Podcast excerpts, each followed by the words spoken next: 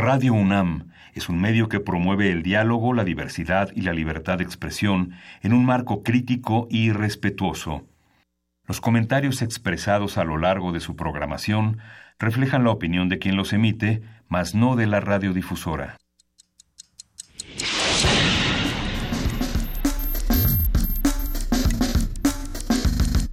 Primer movimiento.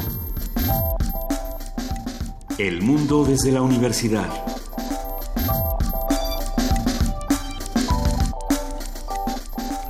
Buenos días, son las 7.05 de la mañana, esto es Primer Movimiento, estamos en Radio UNAM.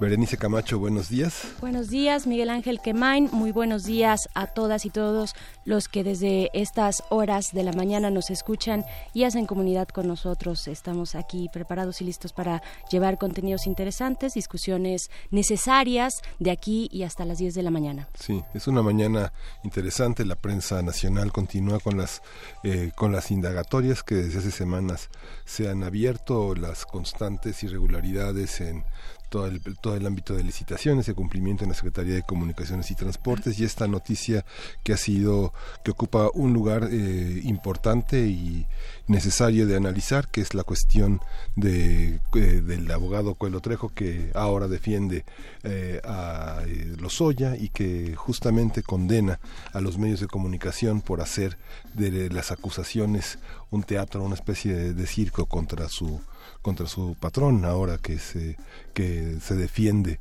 eh, con amenazas Berenice. Así es, con amenazas. Eh, pues Lozoya, que es exdirector, bueno, fue director de Pemex y que recientemente, bueno, este fin de semana, el domingo, salieron estos, estas notas de esta, de este laboratorio, de esta organización Quinto Elemento a través de Aristegui Noticias y también de Proceso. Pues bueno, ahora se defiende a través, por supuesto, de un tuit, como ahora, como se, como se usa, como es la usanza actual, eh, se defiende y más que defenderse, amenaza, lanza una amenaza, una advertencia que a nosotros acá en México nos preocupa porque por cómo, cómo está la situación, el panorama respecto a la libertad de expresión. Él dice en un tuit que eh, pues realizará las eh, acusaciones eh, correspondientes, las, de, las denuncias correspondientes a aquellos, no menciona quiénes, eh, pero aquellos que levanten falsos en su contra, es decir, aquellos que, por supuesto, no reconoce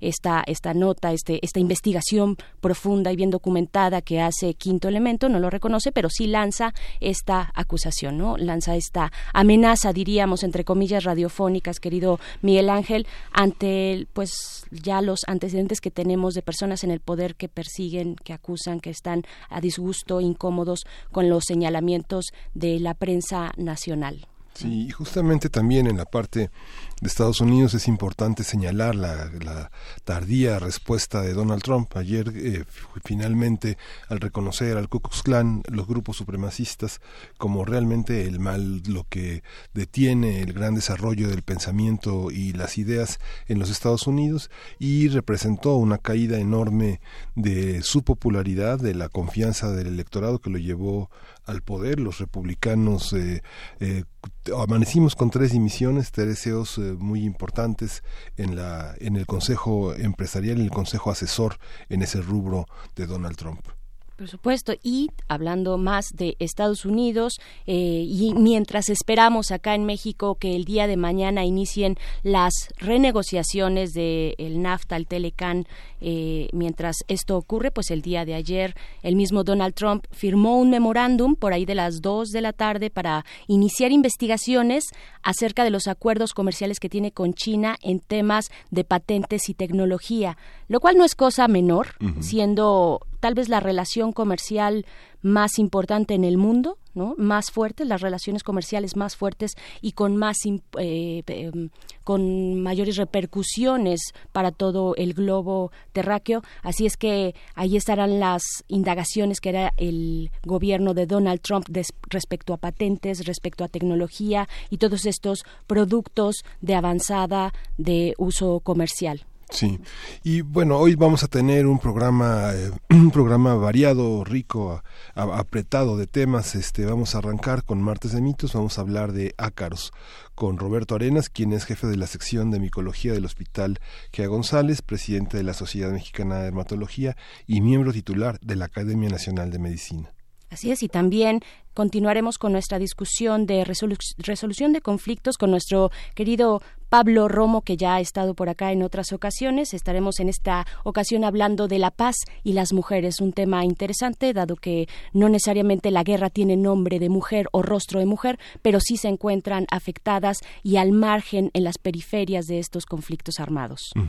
Tenemos, hoy es martes de Meyer. Eh, Odebrecht eh, será el tema, uno de los temas de Lorenzo Meyer, quien es profesor, investigador universitario cuyo interés es centrado en la historia política mexicana del siglo XX a la actualidad y seguiremos con precisamente esto que anunciábamos eh, anteriormente, pues los discursos de odio y las repercusiones que tienen en eh, no solamente Estados Unidos y por supuesto nuestra relación cercanísima con aquel país. Estaremos hablando con la maestra Silvia Núñez García, directora del Centro de Investigaciones sobre América Latina del Norte de la UNAM. Así es que esto en nuestra nota internacional. Sí, y justamente continuaremos con nuestra sección imprescindible de la poesía necesaria. Hoy, hoy me toca a mí. Hoy te toca a ti.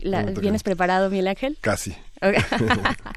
Muy bien. Sí, la poesía siempre es un asalto. Y tendremos una mesa de lactancia hoy, justamente. Tendremos una mesa de, lactancia. Estaremos hablando con el doctor Salvador Villalpando Carrión, jefe del Departamento de, Gastroenterología y Nutrición del Hospital Infantil de México, Federico, Federico Gómez. También con la doctora Mariana Colmenares. Ella es pediatra, consultora certificada en lactancia materna por el Consejo Internacional de Lactancia. También es coordinadora académica de la Asociación de Consultores Certificados en la lactancia materna aquí en México. Así es que estaremos hablando de todos estos mitos, verdades, realidades, una cultura que envuelve la práctica de la, de la lactancia. Sí, justamente tendremos la participación también de Horacio Reyes, quien es titular de la, de la, este, de la Asociación Pro Lactancia Materna y titular de la Clínica Piwi del Hospital Español, la Clínica Pediátrica, y uno de los grandes promotores del foro, el coordinador del foro de lactancia para escuelas formadoras del personal de salud. Y bueno, ya está, ya está en la línea Gastón García Marinosi, quien es periodista y escritor y es y tiene hoy a cargo la curaduría musical. Buenos días, Gastón, ¿cómo estás? Hola, muy buenos días, ¿cómo están? Muy bien. Muy bien, ¿qué tal Gastón? ¿Qué nos tienes para esta mañana de martes? Mire, hoy traje un poco de, ritmos peruanos. Eh, traje música de Eva Ayllón, no sé si, si la conocen, si no, espero que sea una buena mañana para escuchar su música y sobre todo su maravillosa voz, una de las voces más importantes de, de Latinoamérica, la gran voz de, del Perú. Así que bueno, hoy traje un puñadito de canciones para, para compartirlas con eh, esta mujer que, que, ha llevado la música peruana, sobre todo la de raíz negra, el cajón, los valses peruanos por, por todo el mundo. Ya hace poco ha cumplido 61 años eh, y sigue totalmente vigente. Es una, una personalidad muy, muy popular en, en Perú, no solo por su altísima calidad en la música, sino que es un personaje televisivo que hasta ha sido jurado en programas como The Voice en Perú, The Voice para chicos y, y digamos también es un personaje mediático, ¿no? Tanto es así que su último éxito eh, que no vamos a poner hoy porque simplemente porque no nos dio la lista es una versión de del Despacito pero bueno quien quiera obviar esto, quien tenga más o menos prejuicios, pero de todas maneras los invito a, oír la selección que, traje. Primero es eh, eh, de un espectáculo en, en vivo cuando celebraba los 25 años de, carrera y aquí en esta canción, bueno, es una, una selección de tres valses, Alma, Corazón y Vida, Extravío y Ódiame, las tres juntas que hace eh, con su orquesta que la acompaña desde toda la vida luego el clásico Negra Presuntuosa para levantar el ritmo de la manera si es necesario. Muy necesario. y eh, luego vamos a irla en una en una versión junto al músico argentino Pedro Aznar de una canción que se llama El beso y para cerrar traje dos versiones que ella hace de clásicos de Chabuca Grande como son La flor de la de la canela y Cardo Ceniza que ha grabado en distintos álbumes y que son más o menos la carta de presentación que ella tiene cuando anda de gira por, por el mundo. Así que Ayllón, aquí música peruana para esta mañana de primer movimiento. Espero que les guste. Pues muchísimo, además es una de las grandes alumnas de, de Chabuca Granda, una gran continuadora, una gran intérprete de esta cantante que ha sido, de esta compositora que ha sido también una inspiración para las grandes cantantes españolas y latinoamericanas. Así es. Y con mucha vitalidad también, ¿no? Absoluto, absoluto. Así, ajá. así que vamos a empezar con todo, con unos, unos balsecitos peruanos. ¿Qué les parece? Pues vámonos, pues muchísimas gracias. Un abrazo. Gracias Gastón García. Vámonos con esta curaduría musical para abrir la mañana cuando son las 7 con 14 del día.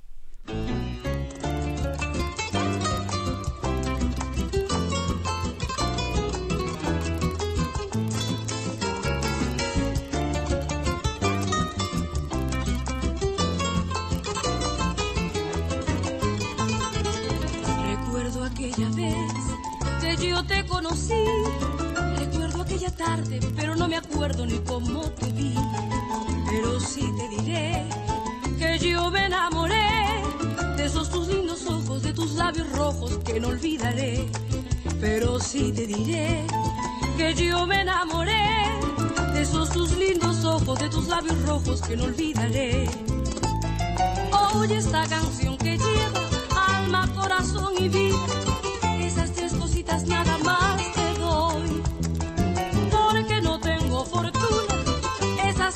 cosas te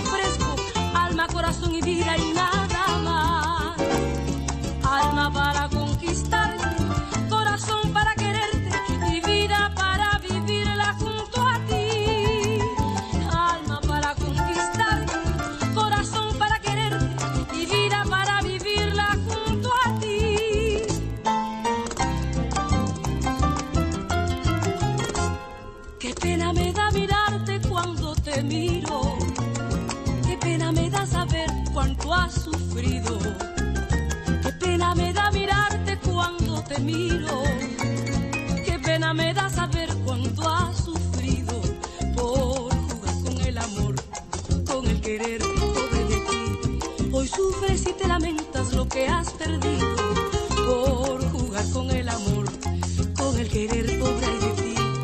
Hoy sufres y te lamentas lo que has perdido. Te engañaron tus amigos extravió la mala gente, llenando tu pobre mente de orgullo y vanidad. Y llora, llora corazón, llora, llora ese tu error, que la triste realidad, ese tu liviano amor.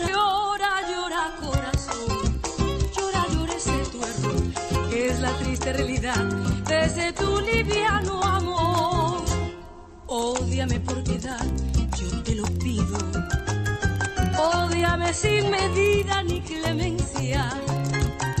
Odio quiero más que indiferencia. Porque el rencor hiere menos que el olvido. Ódiame por piedad, yo te lo pido. Ódiame sin medida ni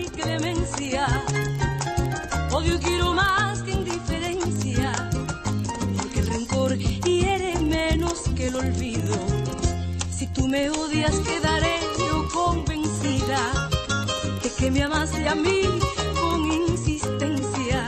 Pero tendré siempre de acuerdo, de acuerdo a la experiencia, que tan solo se odia lo querido.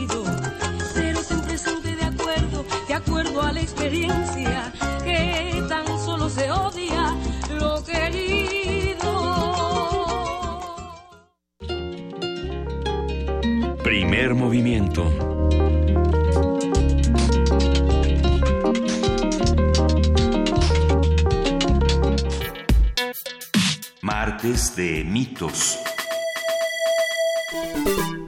Los ácaros son microorganismos que viven en cualquier domicilio y que se acumulan principalmente en habitaciones como las recámaras. Estos pequeños cuerpos se alimentan de células muertas de la piel y dependiendo de la antigüedad de cada colchón pueden llegar a acumularse hasta más de 100.000 ácaros, según demostraron estudios científicos de la empresa suiza Cytos Biotechnology, la cual reveló que dichos organismos pueden causar asma, sobre todo en niños y adultos mayores. Los ácaros se reproducen con mayor facilidad en épocas de, de altas temperaturas y lugares con mucha humedad. Son los principales responsables de las alergias al polvo. Sí, para combatirlos se recomienda a las personas usar ropa de cama a prueba de, alérgenos, lavarla semanalmente, mantener bajos niveles de humedad del lugar en el que se vive. Y hoy justamente vamos a conversar sobre esta especie, qué son, cómo se reproducen, cómo nos afectan y cómo puede evitarse eh, la presencia nociva en nuestra vida cotidiana con el doctor Roberto Arenas.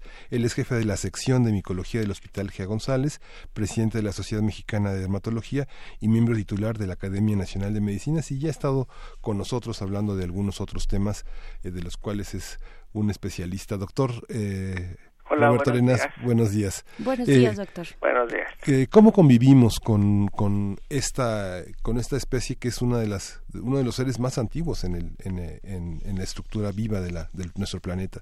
Sí, yo creo que valdría la pena señalar que a veces los confundimos de los ácaros con los insectos. Sí, Los insectos son más grandes, por ejemplo, son como los piojos que tienen tres pares de patas y los ácaros son como arañitas pequeñas y así como han dicho ya, este se encuentran en el polvo, pero también hay ácaros de las plantas y hay ácaros de los humanos. Entonces, estos de que estamos hablando ahora son los ácaros del polvo, pero yo creo que en la actualidad son mucho más importantes también los ácaros de los humanos, de los que podemos también hablar un poquito. Por Sí. favor, doctor, porque eh, un paréntesis cultural, solo decir que como, como buena radio cultural, eh, a mí lo primero que me viene a la mente con estos nombres y estas clasificaciones es el almohadón de pluma de Horacio Quiroga. Ent- ent- entonces es, es aterrador. Por favor, aclárenos esas dudas.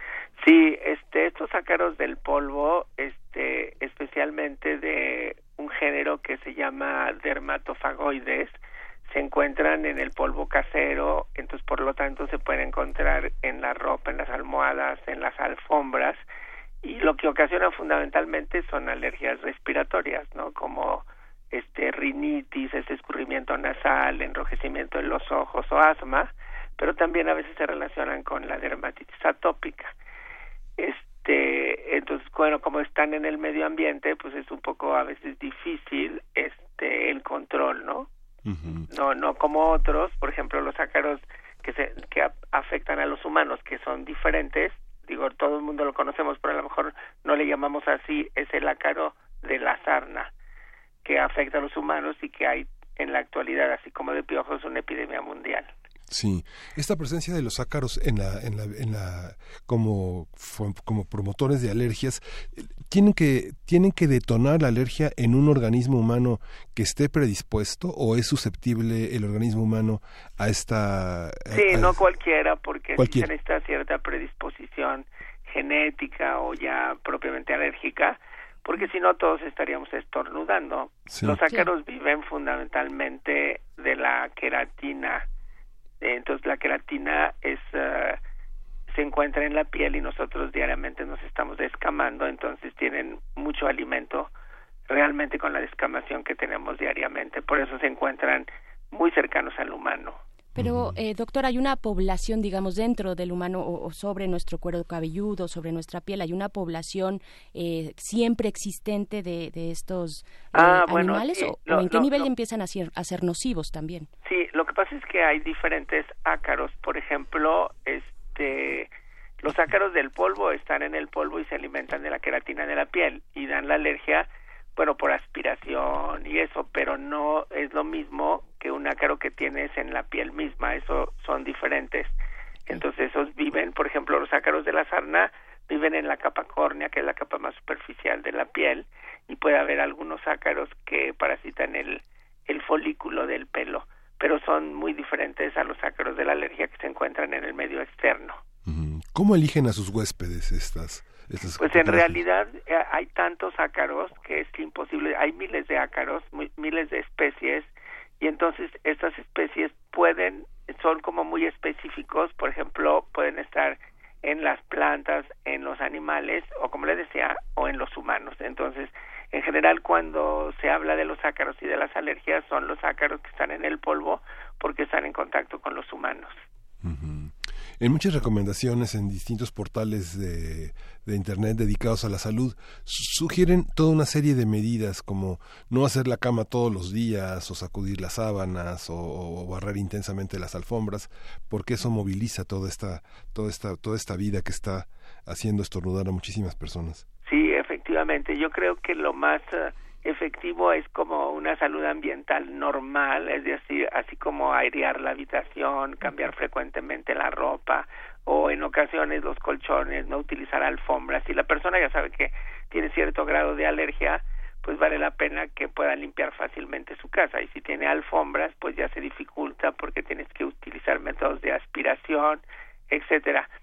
Yo en realidad no sé qué tan efectivos pueden ser las sustancias antiácaros que se promueven, este yo creo que es más efectivo que no haya animales domésticos en el interior de la casa y que se laven frecuentemente. Por ejemplo pues pueden ser las las alfom las eh, almohadas pero hay cosas que no tomamos en cuenta como por ejemplo los muñecos de de peluche que también pueden acumularlos y que a veces las hay personas que tienen montones de de monitos de estos en sus camas o en sus habitaciones porque porque se los dio el novio o porque se los dio la abuelita y les guarda cierto cariño. Pero entonces todas estas son este, regiones donde pueden estar los ácaros.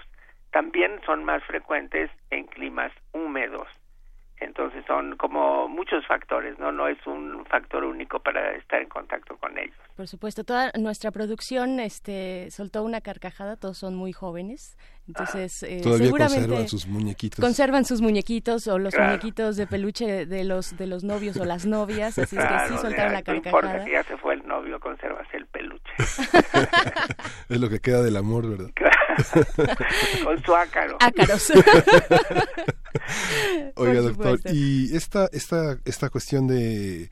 Eh, hay personas que se consideran muy limpias, entonces bañan y bañan a sus mascotas. Es, digamos que esta relación del afecto que se tiene con, sobre todo, gatos y, y, perros eh, que viven, conviven en el ámbito doméstico, ¿cómo, cómo lograr un equilibrio, eh, no sacar a la azotea ni sacar al patio al perro, sino convivir con él y tampoco y tampoco este limpiarlo cada cada tres días, no darle sus baños, porque los ácaros tienen una función en las en las eh, mascotas domésticas que tienen una función justamente que son dermatófagos y que y que ayudan a que tengan un equilibrio en sus propias este grasas en la piel, etcétera, ¿no? Sí, los uh, los animales, por ejemplo, los perros pueden tener otro tipo de ácaros, por ejemplo, el sarcoptes, que es el ácaro de la sarna, también mm. puede estar en los animales y produce sarna de los animales, por eso a veces los perritos y esos se están rascando mucho, porque pueden tener una dermatitis alérgica como los humanos, como es la dermatitis atópica, pero también pueden tener sarna. Sin embargo, la sarna de los animales, cuando se transmite a los humanos, como el ácaro no vive propiamente en el humano, se elimina muy fácilmente, a, veces casi sin tratamiento o por un tratamiento muy corto, a diferencia del ácaro que es propio de los humanos, el ácaro de la sarna de los humanos, que cuesta mucho más trabajo eliminarlo, que hay que hacer varios días de tratamiento y que se transmite fácilmente de un humano a otro. Por eso es a veces un poco confuso, ¿no? Porque son ácaros diferentes, los del polvo, lo de los animales, lo de las plantas y lo de los humanos.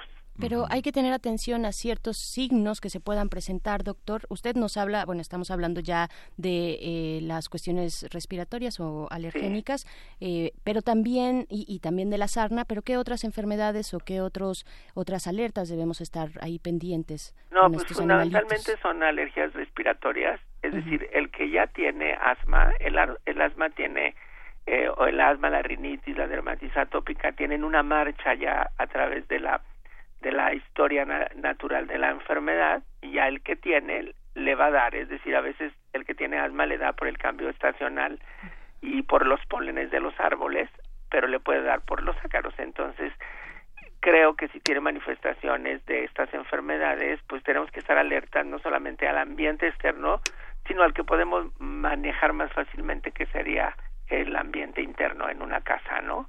Por, por eso las precauciones estas de, la ideación, de lavado, del cambio de colchones, de ropa, de peluches, etcétera.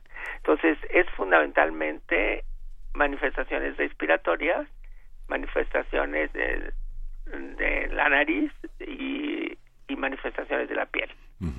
Las enfermedades respiratorias, bueno, hay muchas cosas que sabemos, pero que no sabemos que sabemos de la manera en la que están estructuradas en la vida cotidiana. Por ejemplo, nace un bebé, todos quieren ir a verlo y se le pide a los familiares que aguarden, porque las enfermedades respiratorias son las que son más susceptibles de, de poner en peligro la vida de un bebé. Y después de que llegó la influenza a México, todo el mundo se lava, la, se, se eh, pone en las manos gel y esas cosas. Pero esta, esta cuestión de los ácaros, ¿hay alguna manera como de construir una barrera para visitar a los bebés de los amigos que amamos y entrar en contacto con ellos? ¿O los ácaros qué función, qué, cómo, cómo se juegan la vida frente a los bebés? Diría Juan Inés de esa que es una pregunta de cliente, ¿verdad? Y, y seguimos en el, en el tono de los ácaros y el amor. nuestras relaciones afectivas.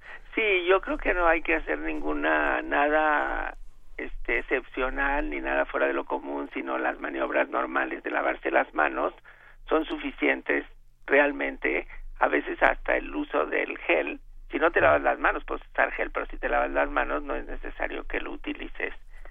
Lo, se usan mucho, por ejemplo, en entradas de restaurantes o en ciertas zonas porque a veces la gente viene de la calle, pero si tú llegas y te lavas las manos, realmente no tendrías que utilizar el gel, así que creo que no hay que exagerar tampoco las maniobras en ese sentido para protegernos de un medio ambiente que es natural.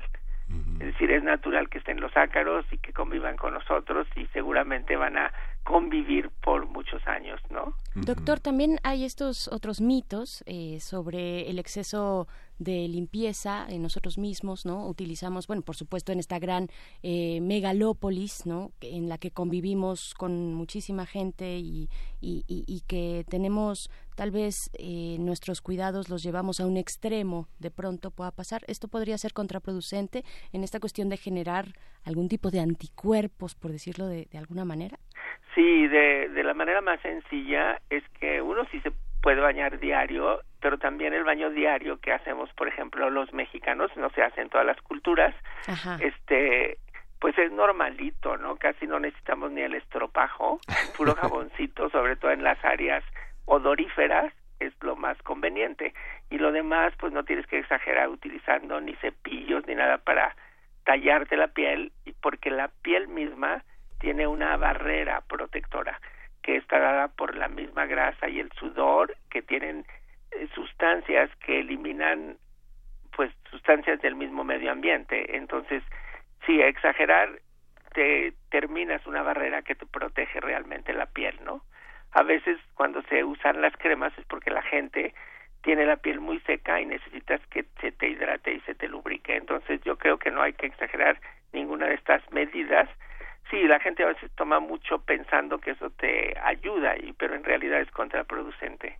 Bueno, es que tenemos el zacate como aquel símbolo, signo mexicanísimo de, de, la limpieza a ultranza, ¿no? Sí, claro. Este, creo que el zacate es para los trastos, no para la piel. para la piel. Y esta cuestión, bueno, vivimos en un país de desigualdades y de pobreza. La pobreza es una ecuación en la que eh, tienen lugar muchísimas, eh, eh, muchísimas enfermedades que son resultado también de la desigualdad. Pero esta cuestión de los ácaros para las personas que no pueden poner a lavar cada semana sus las sábanas, ¿el sol es suficiente con Sí, es bastante bueno. Entonces lo usamos incluso para ácaros de los humanos.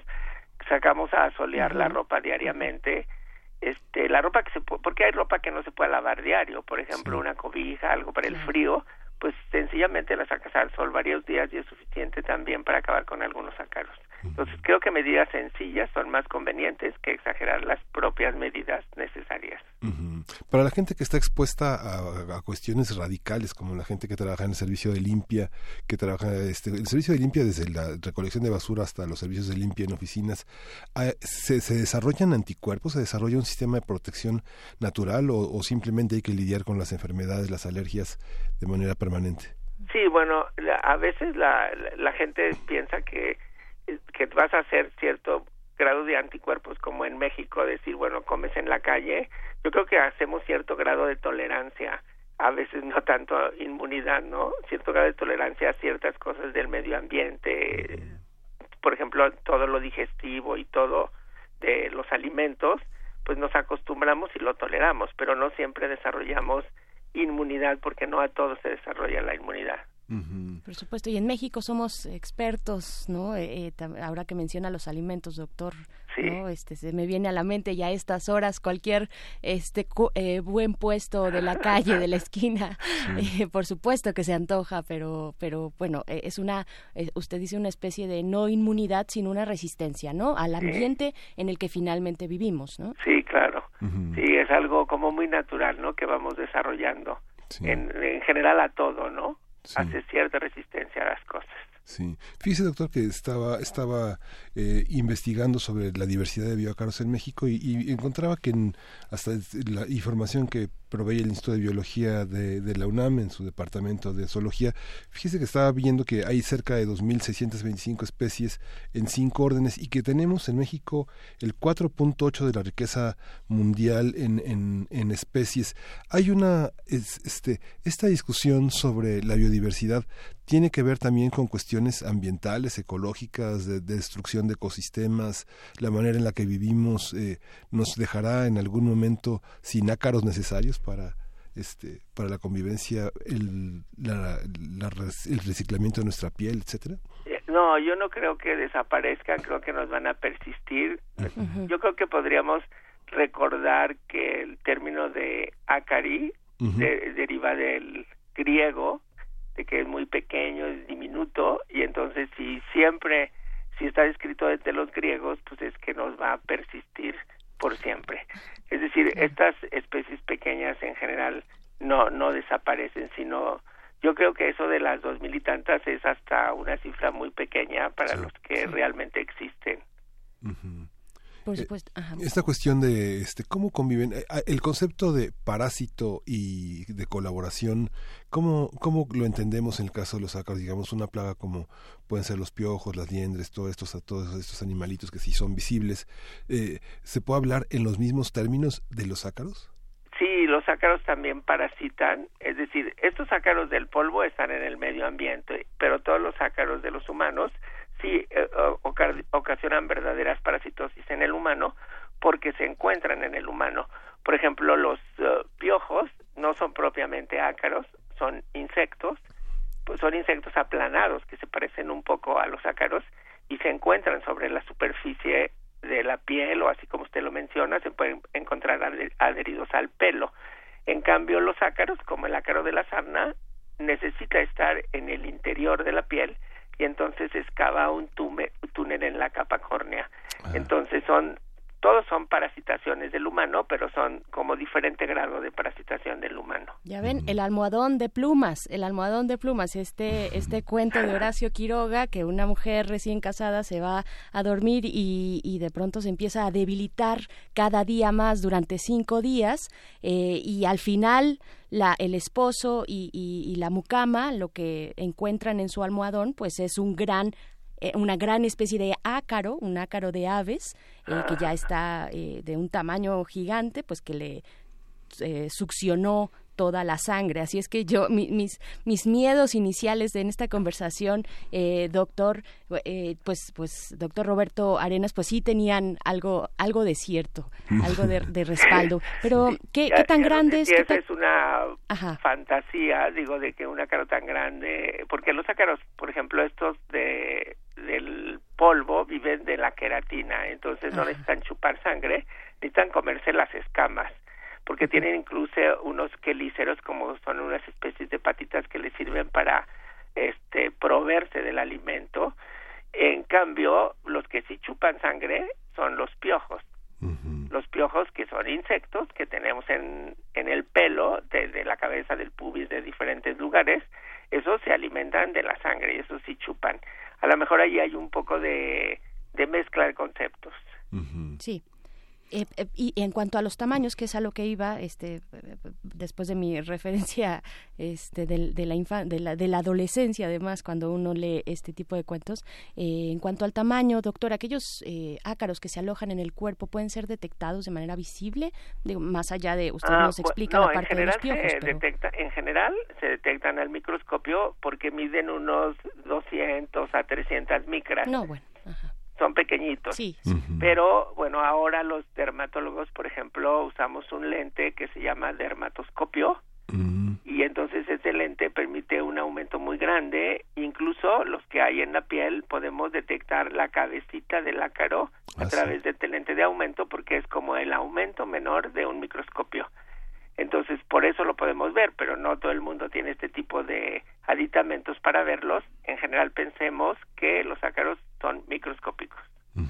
Fíjese, doctor, que hay una, hay una serie de intervenciones en redes sociales que nos preguntan eh, la convivencia de los ácaros. ¿Siempre ha sido igual? ¿Ahora es peor? Pregunta Mayra Elizondo. ¿Es realmente, eh, estamos empeorando en la, en la materia o siempre ha sido prácticamente igual? Pues a mí me costaría trabajo contestarle absolutamente lo cierto. Yo creo que ha sido igual. No creo que haya mucho cambio. Y también este debería comentarnos nuestra radio escucha por qué cree o a partir de dónde hace esta suposición, supongo de las conglomeraciones urbanas probablemente, ¿no? Claro, sí, sí. Por ejemplo, en eso sí influyen muchísimo, este, lo- lo- por ejemplo, la sarna o la pediculosis, que son los piojos. Sí. Sí, están más relacionados, por ejemplo, con migraciones o con este el hacinamiento. ¿Los ácaros afectan a los enfermos? Pregunta Carlos Cervantes. ¿Cómo si les afecta? ¿Cómo? Sí, afecta a los enfermos, digamos, un familiar enfermo en casa. Ah, no, no afecta a otro. Eh, No. Digo, porque los ácaros del polvo no se transmiten, están en el ambiente, entonces el que tiene la alergia, pues es específicamente él.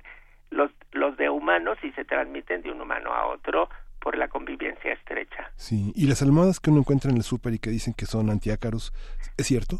Sí, hay algunas sustancias como el benzoato de bencilo que Ah. puede ser útil para realmente para eliminar este al- al- alguno- algunos ácaros. Entonces sí se puede se pueden utilizar también el ácido tánico, entonces sí pueden tener utilidad los que venden en el mercado. ¿Cuáles son los síntomas, doctor, para detectarlos eh, en, en cualquiera de, de, de estos, de estas especies, de estos tipos de ácaros que se alojan en el cuerpo humano?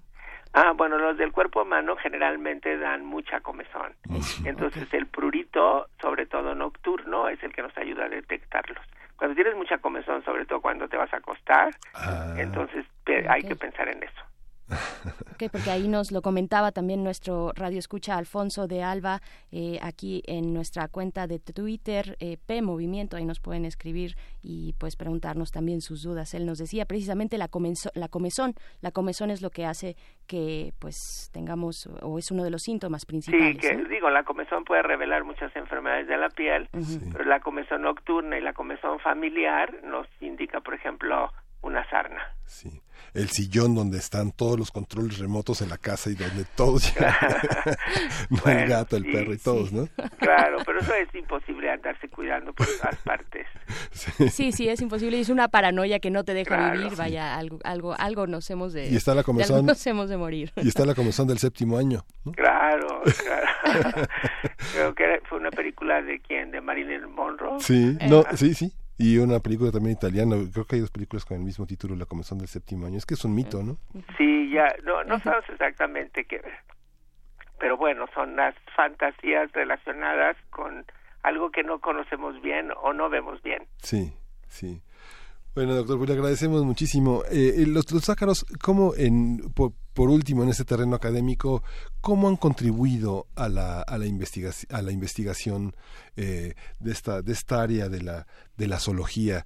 Eh, ¿qué, qué, queda mucho por descubrir en estos términos en materia de reproducción, de convivencia, de colaboración, de, paras, para, de parasitología? ¿Queda, ¿Queda mucho por descubrir?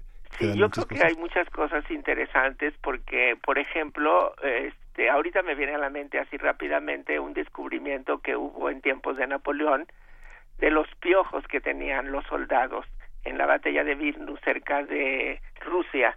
Entonces se dice que Napoleón perdió la batalla. Ahora, al hacer biología molecular de los piojos que tenían en ese momento sus soldados y, y tenían infecciones por virus, entonces este por, entonces es muy probable que sus soldados estuvieran enfermos por las enfermedades que transmitían este tipo de insectos que chupan sangre y transmiten enfermedades. Entonces la biología molecular ahora sí, años muchos muchos años después este ha descubierto enfermedades del pasado. Yo creo que la investigación va a seguir sobre muchas, muchas cosas y los nuevos aportes de la biología molecular en breve seguramente nos darán más conocimiento a este aspecto de la medicina. Una última pregunta, casi casi se tiene que ver con la infancia. Yo me acuerdo que ah, este yo amanecía con algunas alguna picadura y mi mamá decía, "Es que tienes la sangrecita muy dulce." porque los, moscos te pican porque tienes la sangre. Y hay una y hay una pregunta, hay una pregunta sobre R Guillermo pregunta si el tipo de alimentación puede estimular o desestimular la presencia de ácaros en la piel. No, en general no hay relación con la con la con la alimentación y creo que lo que lo más interesante de lo que decían de sus piquetes es muy probable que fueran piquetes de chinche. Las chinches pican de noche y amanece uno con los piquetes en la mañana. Entonces y pican de parecito. Entonces, si tenía dos o tres piquetitos, no era que tuviera la sangre dulce. Si no tenía una chinche. Era que tenía una chinche. Y las chinches viven mucho, mucho, mucho tiempo sin comer. Entonces, cuando comen, pues se alimentan bastante bien. Pero sí hay sus mitos acerca del pH, ¿no? no sé si del dulzor de la, de la sangre, pero sí del pH, ¿no? Qué tan balanceado, qué tan ácido es. Eso lo relacionan más con los piquetes de mosquitos. Porque sí, algunos estamos frente a los mosquitos y te pica uno o dos, ya otros los invaden totalmente. Sí debe haber una relación también, no sé, de feromonas o de otro tipo de sustancias que les pedimos cada quien.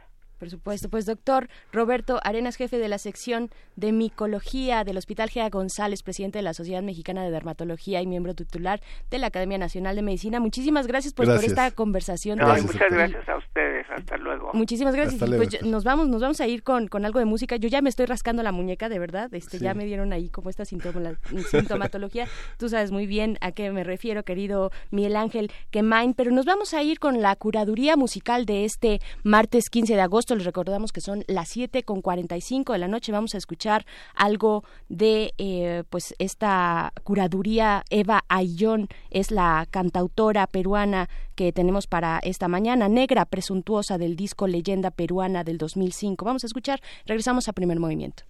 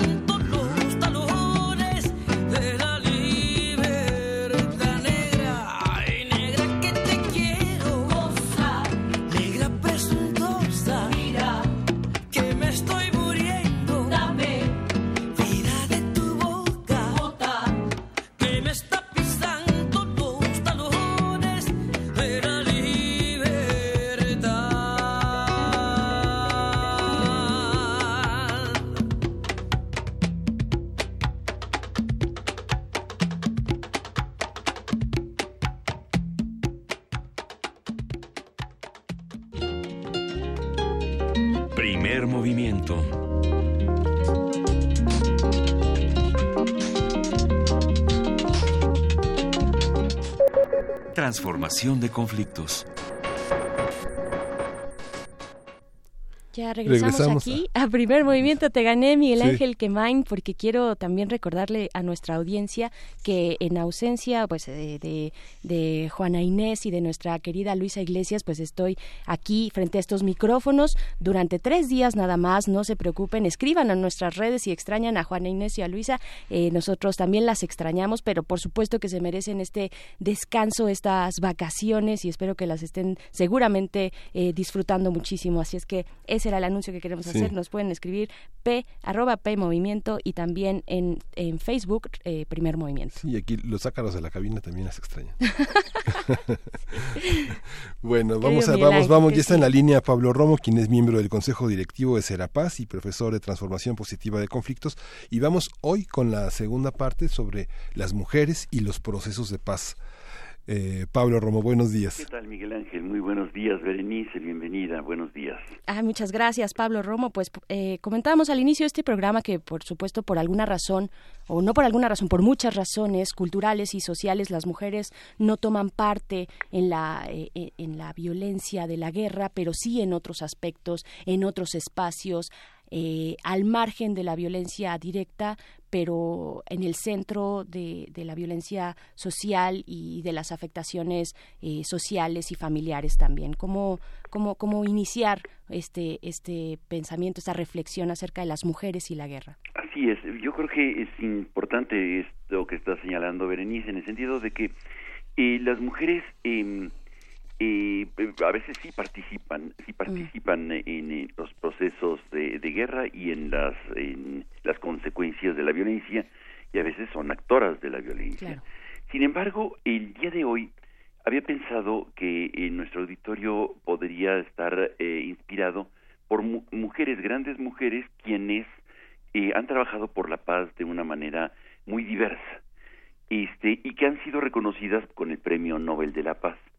Eh, creo que es un ejemplo simple de, de, 17, 16 mujeres que han recibido el Premio Nobel de la Paz a lo largo de, de estos años y que eh, simbolizan o representan diferentes aspectos de la presencia de las mujeres en los procesos de paz, muy diversos, de, de, colores y tonalidades muy diversas, pero sumamente interesantes y sumamente inspiradoras. Eh, yo creo que nuestro auditorio, pues, este, seguramente eh, estará muy interesado en conocer más acerca de la vida de estas mujeres que han ganado el premio Nobel a lo largo de, pues, de la existencia de este. Ciertamente, el premio Nobel es de hombres, lo ganan hombres y fundamentalmente eh, esta es un reconocimiento, ha sido un reconocimiento a lo largo de de, de, su existencia ciertamente para el patriarcado. Imagínense nada más, por ejemplo, de todos los premios que se han entregado, que son 817, solamente se han entregado a mujeres 47 veces. Eh, sin embargo, sin embargo, dentro de estas 16 mujeres ganadoras del Premio Nobel de la Paz, este, se pueden sacar conclusiones muy interesantes de la evolución de la participación de las mujeres en los procesos de paz. Eh, y la primera mujer que gana el Premio Nobel de la Paz es una mujer eh, que se llama Berta von Schuttner. Es una mujer que, este, que trabaja por em, eh, el desarme. Es muy curiosa, su vida es realmente fascinante. Es una mujer eh, para nada pacífica, diríamos, en, esto, en términos de su misión. Al contrario, es una mujer que este, que tiene unas agallas impresionantes y que se revela a, y, es una gran disidente de su propia familia, se enfrenta a, un contexto muy complejo del imperio austrohúngaro y se dedica a escribir, eh, eh, publicando este, em, seudónimo diferentes artículos en torno a, las víctimas de la guerra y particularmente desde el punto de vista de, la, de las mujeres. Eh, de hecho, ella publica una novela eh, cuando tiene 46 años. Estamos hablando todavía del siglo XIX, en 1889-90.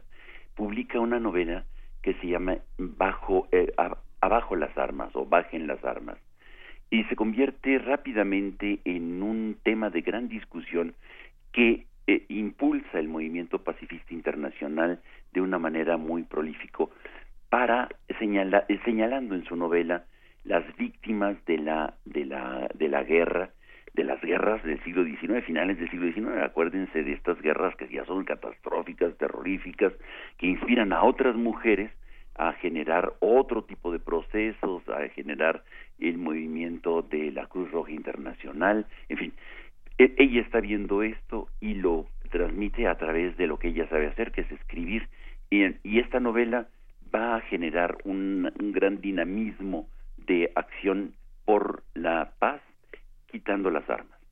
Hay otras mujeres muy interesantes que seguramente nuestro auditorio querrá conocer más, y, en donde hay eh, trabajos muy diversos. Por ejemplo, la de Jane Adams es una mujer que eh, eh, trabaja fundamentalmente el tema de migración en estos tiempos, sobre todo hay que hablar de esto.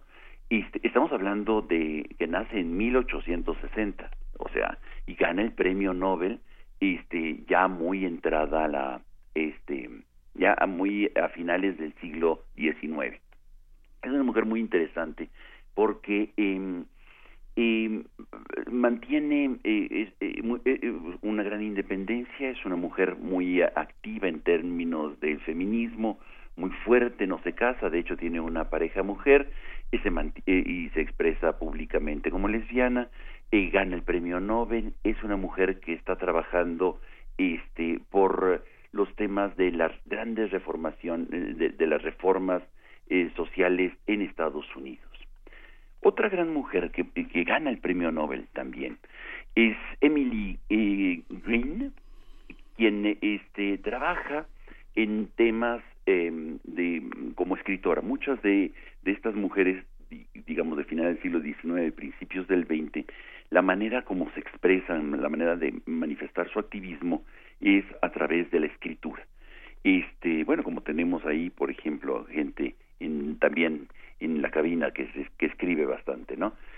y gente que a través de la escritura manifiesta su, este, su activismo y genera, en este caso de Emily, un, un movimiento muy importante en términos de los derechos de los trabajadores y sobre todo visibiliza el trabajo de las mujeres trabajadoras.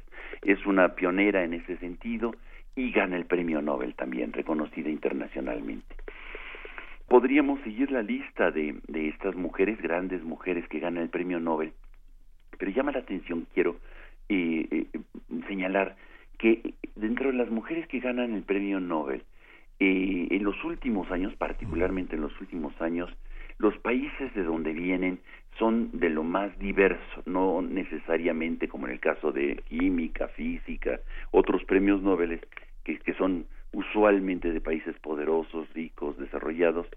En el caso de, las mujeres que ganan el premio Nobel, son, por ejemplo, de Birmania, de Guatemala, de Irán, de Kenia, de Liberia, de Yemen o de Pakistán. Malala es la última que gana el premio.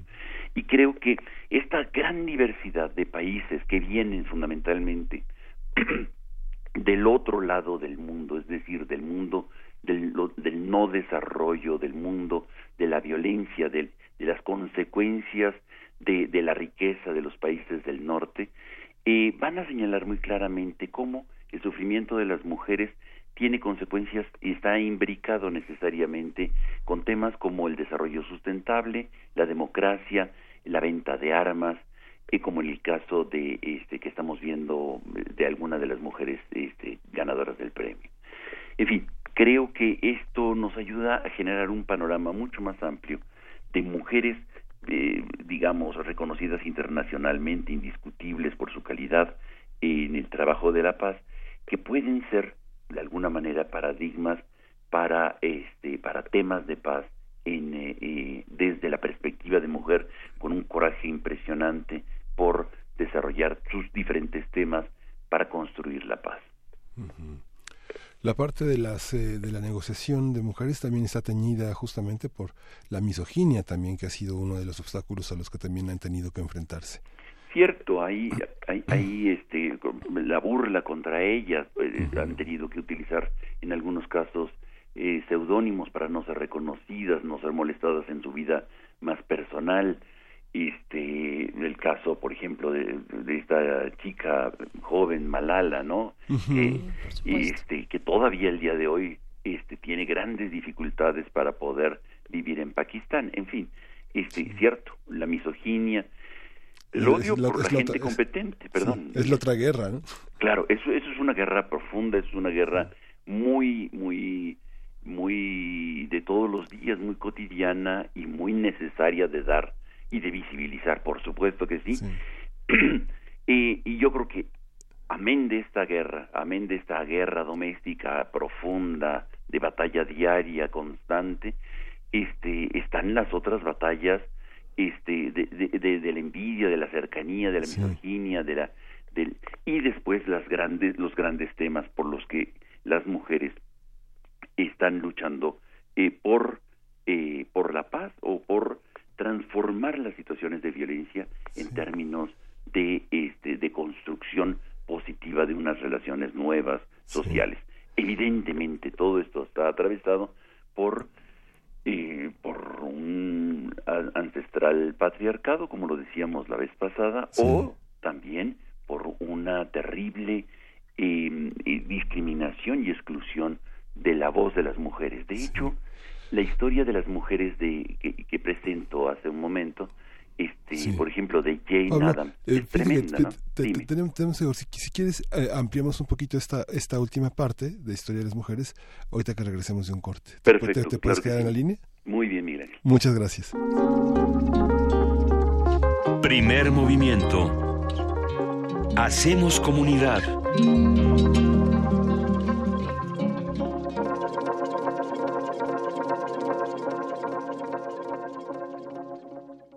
Tres años de música. ¿A eso le llamas música?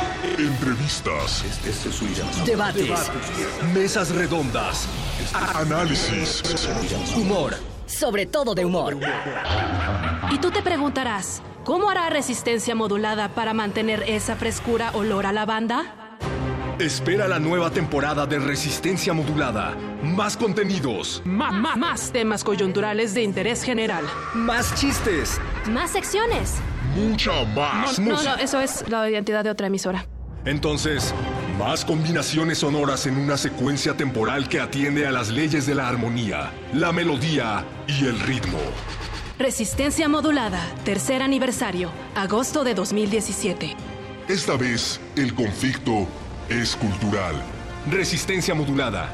El silencio no es una opción. Radio UNAM. Experiencia sonora. El que en la feria anda, a leer se enseña. La UNAM te invita a la primera Feria Internacional del Libro Universitario. El acceso a una oferta de contenido internacional a través de la interacción y acercamiento a los miembros de la comunidad universitaria.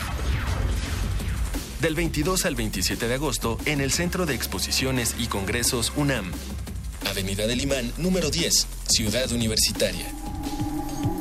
Al que no lee, Dios no lo oye. No sea bobo, lea. Feria Internacional del Libro Universitario. Una cita con el conocimiento. Mamá, ¿hoy tampoco voy a tomar leche? No, hija. Vamos a comprar una, ándale. Es que no me alcanza. Nos subieron la gasolina. Cuestan más los camiones y las tortillas. Pero yo quiero leche. Ay, hija, si supiera el mal gobierno que tenemos, son unos miserables que no les importamos. Al gobierno, tu bienestar no le importa. Al PT, sí. Por eso, al igual que tú, estamos hasta la madre. Piénsalo bien. Ya no votes por los mismos abusivos. Partido del Trabajo. El antiguo Colegio de San Ildefonso exhibe la muestra Leo Matis, el muralista de la lente, a 100 años de su nacimiento, que reúne 81 fotografías, además de dibujos, caricaturas y notas periodísticas sobre este maestro de la lente, que contribuyó en forma decisiva para el desarrollo de la fotografía en América Latina y ofrece una visión integral de las cualidades estéticas de su obra. Leo Matis, el muralista de la lente, a 100 años de su nacimiento, se puede visitar en el antiguo Colegio de San Ildefonso. Una orquesta en la cocina. Cuarteto de cuerdas en el auto. Y un violonchelo solista sentado en el sillón favorito de la sala. Orquesta Filarmónica de la UNAM. Desde la sala Nezahualcóyotl. Escucha los conciertos los domingos al mediodía. Desde la comodidad de tu casa. 96.1 FM. Radio UNAM. De las vistas de Salvador Toscano a la época de oro del celuloide, a, la era digital. Filmoteca UNAM. Sala de exposiciones, acervo y restauración, cine en línea, talleres, hemeroteca. Circuito Mario de la Cueva, frente a la Facultad de Ciencias Políticas y Sociales. Entra a www.filmoteca.unam.mx. En Facebook y Twitter somos Filmoteca UNAM. Ahí encontrarás la oferta visual que tenemos para ti. Filmoteca UNAM.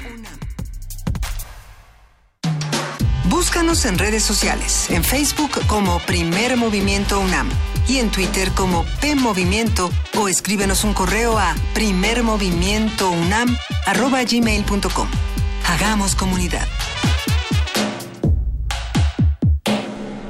Continuamos con primer movimiento, nos quedamos en esta parte de la historia de las mujeres, esta historia cultural en la que eh, una pregunta que le hice a Pablo Romo, nuestra, nuestro colaborador de solución de conflictos, esta sección de los martes, tiene que ver con las otras batallas que las mujeres emprenden para poder emprender las, las batallas que se tienden hacia un mejor, una, una, una mejor calidad de vida eh, para todos.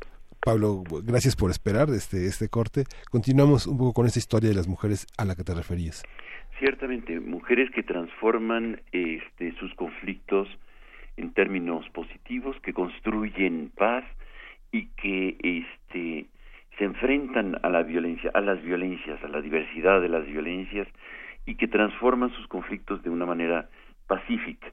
Yo creo que, y como veníamos diciendo antes del corte, en los em, en los escenarios eh, en perdón en las en, eh, las digamos las expresiones emblemáticas que ganan el premio Nobel como en los últimos particularmente Malala este Tawakei eh, Laima Ellen este gente que está trabajando en tópicos pareciera muy elementales muy básicos como por ejemplo eh, la educación de los niños y de las jóvenes particularmente de las niñas y el acceso a la educación en Pakistán, por ejemplo, o en este en Yemen, la participación de las mujeres en, eh, procesos más amplios que el, doméstico, este, en donde eh, por cuestiones de carácter cultural e histórico no participan las mujeres, que es, que es una cuestión terrible, ¿no?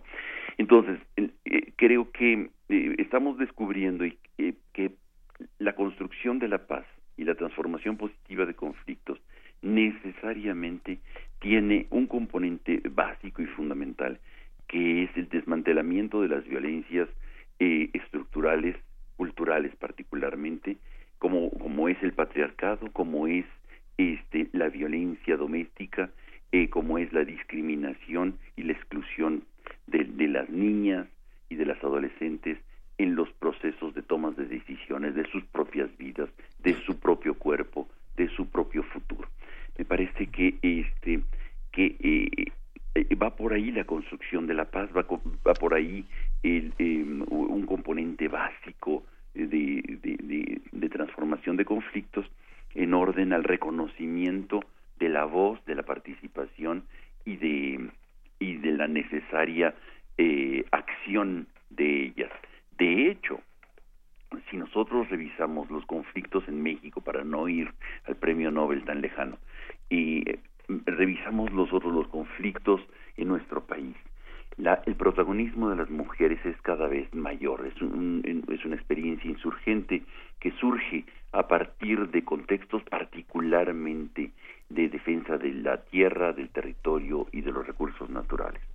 Ahí las mujeres tienen una, actividad muy impresionante, quizá invisibilizadas normalmente en los medios, pero en la acción y la construcción de la resistencia o de las diferentes resiliencias, es decir, una resistencia creativa, este, las vemos, por ejemplo, en Oaxaca, en contra los proyectos, los megaproyectos eólicos, en donde no consideran la participación de las comunidades para la toma de decisiones sobre esta construcción, es carreteras, lo vemos en Atenco con Trini, lo vemos en, en tantos otros espacios en donde las mujeres se enfrentan a las violencias domésticas, a las violencias de este sociales, de discriminación y de exclusión, y luego a los grandes, digamos, en el caso de lo que estamos hablando, en megaproyectos en donde también tienen que participar en la lucha, ¿no? Podríamos pues decir, eh, Pablo Romo, que son mujeres aguerridas que trabajan por la paz. Buena expresión, porque en el fondo, ¿por qué no? Eh, en lugar de aguerridas, porque suena así como muy luchonas, pero cierto, eh, podríamos utilizar esa palabra. Sí. Pues muchísimas gracias, Pablo Romo, y pues nos vemos el próximo martes. Estupendo, mira, me gusta más la palabra eh, Berenice, poderosas. ¿Qué te parece? Me parece fantástico también. muy bien, pues Miguel Ángel Berenice, que estén muy bien. Muchas gracias. Les recordamos que estamos en la cabina, Berenice Camacho, Miguel Ángel Quemain. Esto es Primer Movimiento, haga comunidad con nosotros. Arroba P Movimiento eh, en, Twitter, Primer Movimiento en Facebook. Y tenemos los teléfonos en, en, en Radio UNAM, 55 36 43 39, 55 36 43 39. Cuéntenos cómo, cómo le está yendo en este, en este día con los temas que hemos desarrollado, participe y bueno, esté, esté, esté con nosotros haciendo comunidad. Querido Miguel Ángel. Nota Nacional. Bueno, pues los dos, eh, martes, martes es martes de Meyer. Eh, Odebrecht es uno de los temas que nuestro eh, colaborador, eh, nuestro amigo Lorenzo Meyer, familia de primer movimiento, se tendrá entre muchos de los temas que toca de una manera transversal, horizontal y en todos los órdenes multifactoriales Lorenzo Meyer. Lorenzo, buenos días, ¿cómo está? Buenos días, así que transversal, horizontal, de todas las maneras. es que los niveles de análisis y de asociación y de vinculación de los temas siempre son extraordinarios con usted. ¿Qué, qué, qué será Lorenzo Meyer? ¿Sociólogo, historiador, antropólogo? este hay una, hay una, hay una visión de las cosas que, que siempre nos aclara muchas cosas, este Lorenzo. Muchas gracias. Bueno, pues sí, Odebrecht es ahora el tema de nuestra conversación y es un tema importante en la agenda eh, nacional. Hay varios puntos a, a tratar. Eh, en primer lugar, que no nos sorprendió la eh, noticia ya de primera plana de que Odebrecht había pasado 10.5 millones de dólares a bolsillos mexicanos por la vía del señor Emilio Lozoya Austin que es eh, una suposición, ¿eh? no quiero que luego nos eh, hagan una, una, acusación como la que yo ya he tenido una y otros colegas han tenido otra y luego uf, pasa uno meses, años este en problemas eh, jurídicos. Entonces, que quede claro, Emilio Lozoya no ha sido probado responsable de eso, pero hay una buena cantidad de datos que nos llevan a pensar que puede ser, puede ser que Odebrecht, esta empresa brasileña eh, gigantesca, una de las empresas más grandes de Brasil, y vaya, Brasil es grande o mayor do mundo, como dicen ellos, eh, le pasa dinero no solamente en el caso mexicano, sino en otros eh, latinoamericanos y fuera de América Latina también, a gobiernos o funcionarios públicos que le pueden dar, eh, pues, lo que buscan estas grandes empresas, contratos de obra pública, grandes carreteras, aeropuertos, puertos marítimos, todo eso que eh, puede llevar, bueno, a grandes precios y a ciertas muestras de agradecimiento de los empresarios hacia quienes le dan eh, el contrato y en el caso mexicano, en particular en el caso mexicano, el tema de la corrupción por contratos eh, del gobierno con empresas constructoras, bueno, cae en un terreno ya muy abonado. Aquí ya sabemos que eso se estila desde hace mucho, mucho tiempo, que es una fuente eh, permanente de corrupción. Y yo creo que a muy pocos les ha de haber sorprendido cuando se empezó hace meses a discutir este tema. Pero la semana pasada se aumentó el, el volumen de, de la discusión porque ya salieron, entre otras cosas, datos sobre bancos, números de cuentas, todo esto eh, favorecido por quienes eh, son acusados, eh, los acusados principales, el dueño de Oderbrecht y algunos de sus eh, funcionarios, de corromper a, bueno, a todo Dios en, en, en sus áreas de trabajo y para poder acceder al estatus de testigo protegido, pues tienen que soltar la sopa. Esa es la condición para que disminuya o de plano eh, eviten el castigo. Así que de una manera muy racional están diciendo todo lo que saben. El eh, proceso empieza por los Estados Unidos. Ahí eh, se inicia, eh, toman eh, la punta de la madeja y la empiezan a deshilar. El caso mexicano no es el más importante hasta ahora en materia de monto de dinero. Pero como, insisto, el tema cae en un ambiente en que ya estamos eh, saturados de ejemplos o de sospechas de corrupción, bueno, pues entonces es una de las gotas que ya derramó el vaso. Y esta información cae eh, justo en el momento en que el Partido Revolucionario Institucional celebra su 22 asamblea.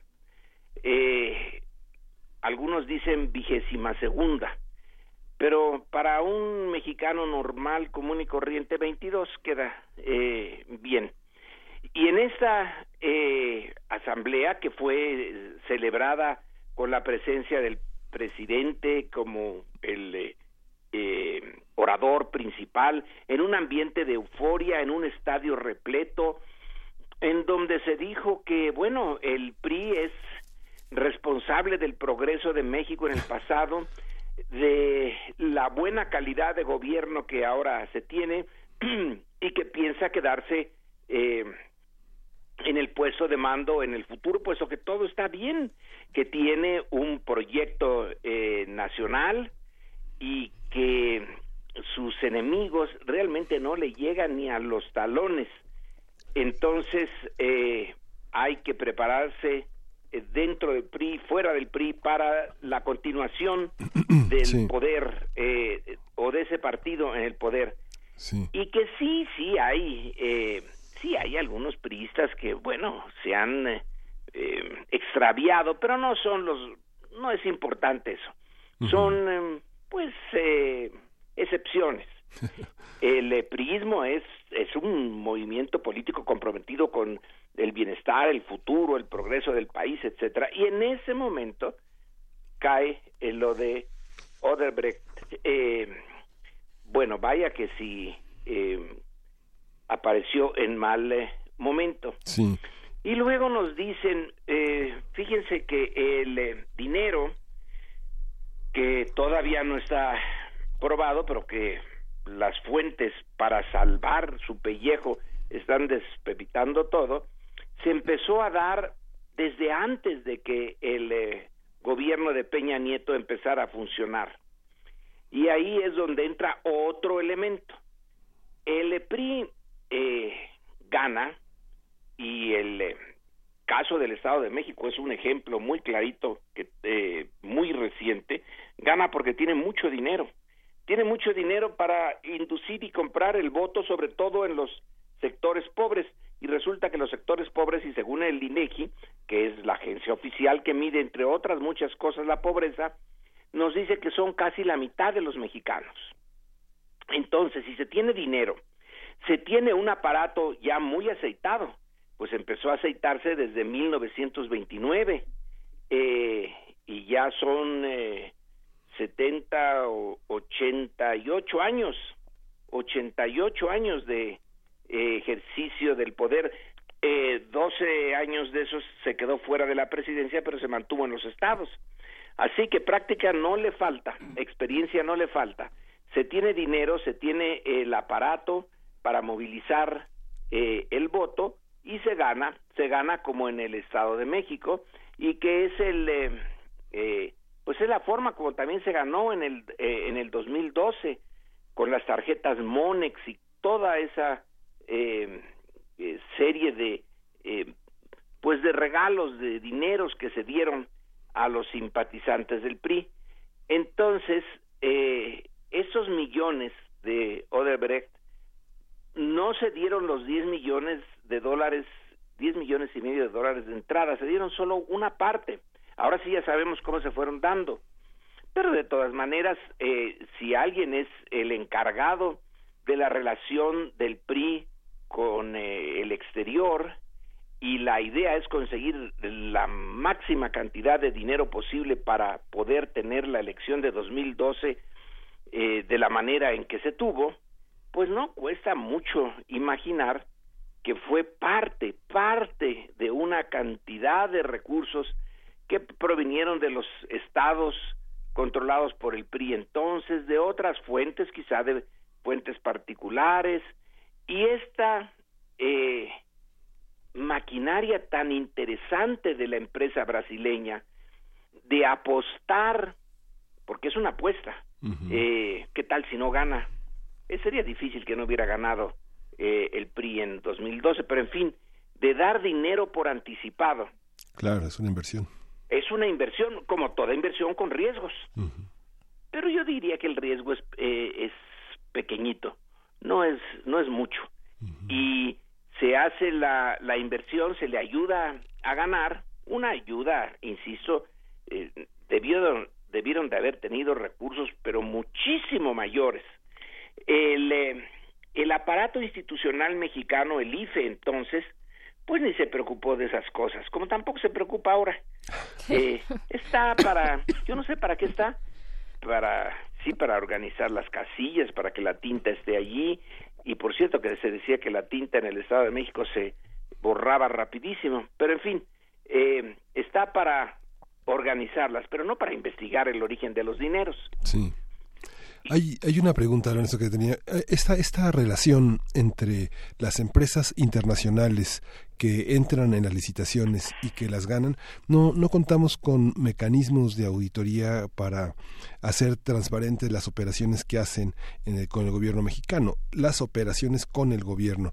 Y sin embargo, muchas empresas eh, mexicanas son auditadas en muchos sentidos. Sabemos que en lo político, para presionar a los líderes empresariales a que cierren filas en torno a los gobiernos en turno, ha sido una práctica tanto del turismo como del prismo y tampoco hay mecanismos que garanticen que las auditorías tienen fines verdaderamente de transparencia en, el, en, en, la, en la relación impositiva, en la relación con las que se taxan sus participaciones impositivas las empresas mexicanas. Y por otra parte, están las, las, las, declaraciones patrimoniales de los funcionarios en las que los mecanismos como lavado de dinero y prestanombres te, tendrían que formar parte de una ecuación de transparencia en la que se cerraran los puntos de, de, desconectados hoy en, en como parte de los mecanismos jurídicos para, para tener un panorama mucho más amplio de dónde, a dónde van a dar los cheques y cómo se pagan las componendas. ¿Qué, qué, qué, qué piensa, doctor?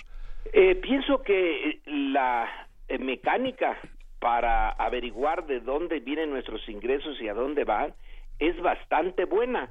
Yo no sé si el, en el auditorio debe de haber personas que tienen que sufrir, como es eh, mi caso, y pagar un montón de dinero a los contadores porque está eh, eh, registrado todo lo registrable. Eh, somos el eh, contribuyente normal de a pie, mondo y lirondo eh, mexicano, sí que está eh, vigilado.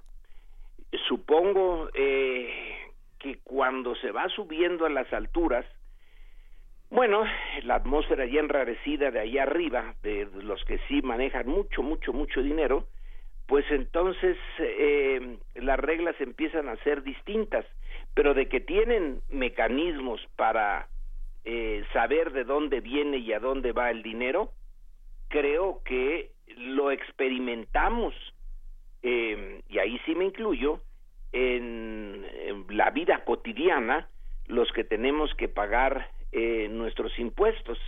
La Secretaría de Hacienda tiene un mecanismo, eh, hay unos eh, eh, archivos en el eh, Colegio de México que yo nada más he visto así, muy de pasadita, pero durante la Segunda Guerra Mundial la Secretaría de Hacienda era la que investigaba a los espías y el servicio de inteligencia porque no había ninguna otra agencia en México más que Hacienda, que era la que sabía cómo se movían eh, las cosas que en la superficie no se veían moverse.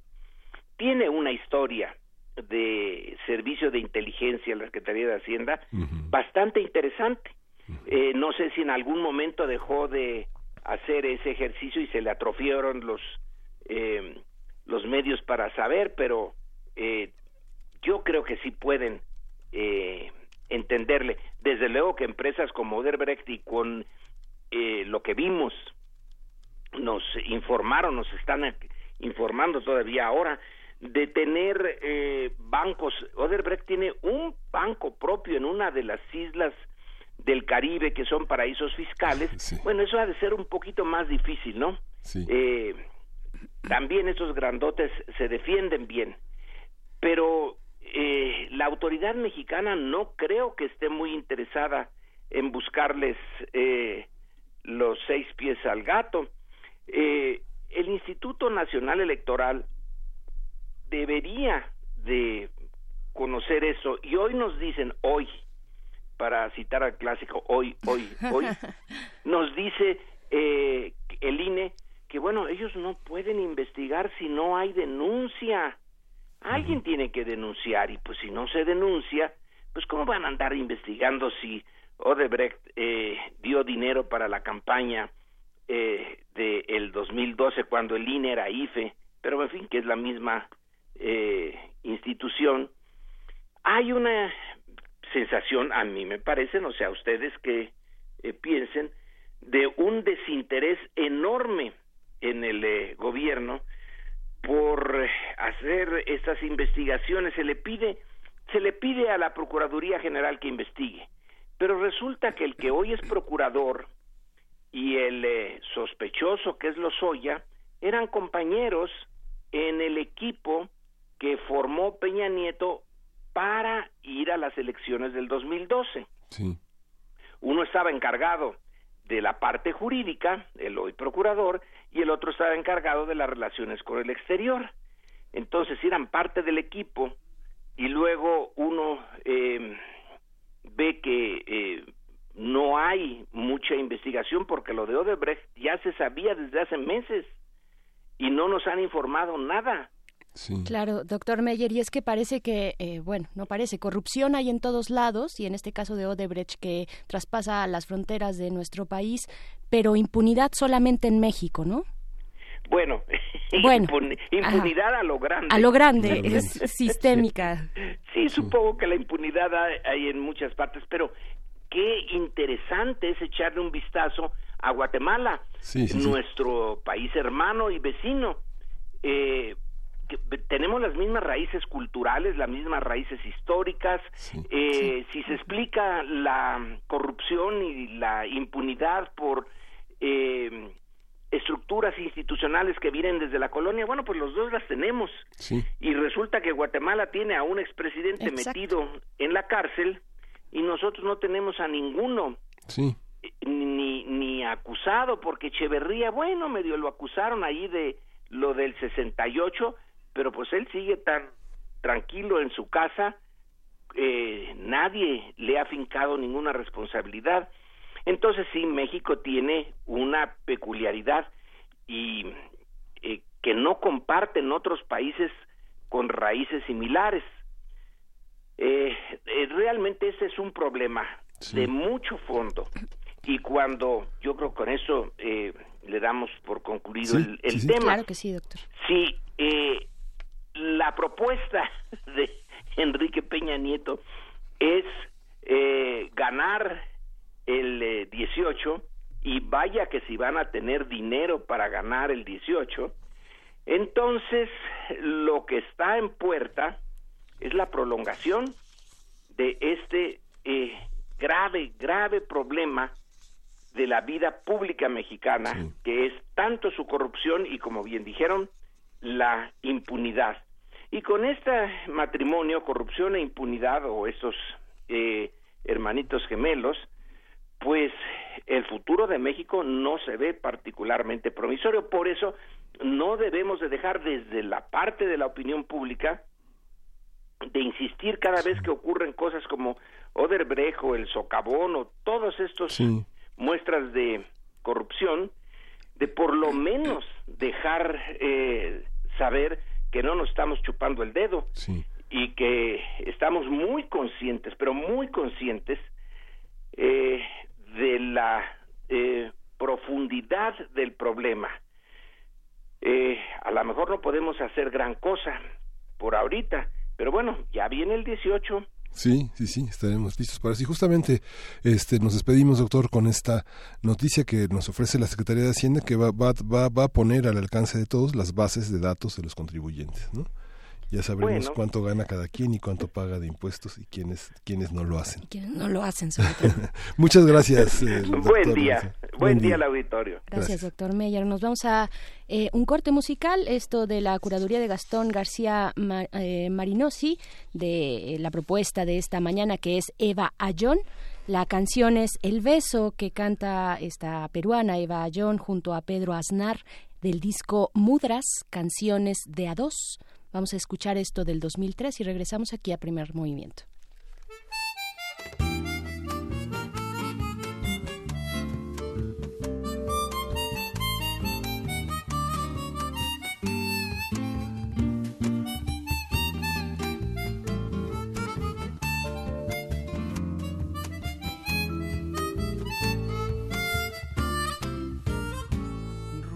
Fuego sin luz, calor sin llama, chispa de cielo del sur sin resplandor. Sabor a tu presencia desde adentro, que se confunde entre mis labios más y más.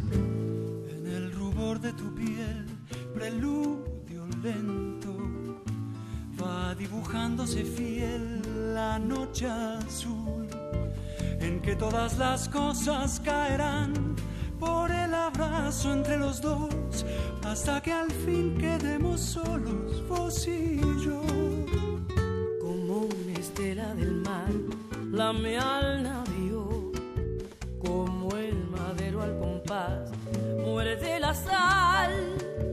Así las bocas se estremecen de silencio, así sus versos al fundirse dicen más. Como una estrella fugaz, penetra el cielo. Como si un velo aceptase es desechar. A donde quieras venir yo podré llegar, es solo pedir que allí me tendrás entera la rueda y el camino. No cuentes más esta vez, ya sé que son mil, tu boca y la mía pueden decir que es uno los besos que te di.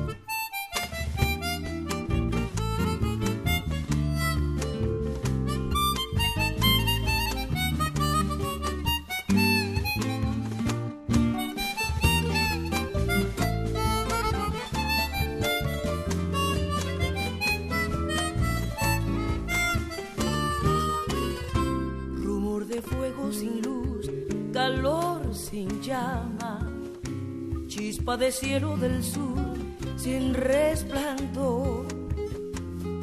Sabor a tu presencia desde adentro, se confunde entre mis labios más y más. En el rubor de tu piel, preludio lento, va dibujándose fiel la noche azul, en que todas las cosas caerán abrazo entre los dos, hasta que al fin quedemos solos, tú y yo, como una estela del mar, la al navío, como el madero al compás, muere de la sal. Así las bocas se estremecen de silencio así sus versos al fundirse dicen más. Como estrella fugaz penetra el cielo, como si un velo aceptase desechar. A donde quieras venir yo podré llegar, solo pedir que allí me tendrás entera la rueda y el camino no cuentes más esta vez, ya sé que son mil tu boca y la mía pueden decir que es uno los besos que te di.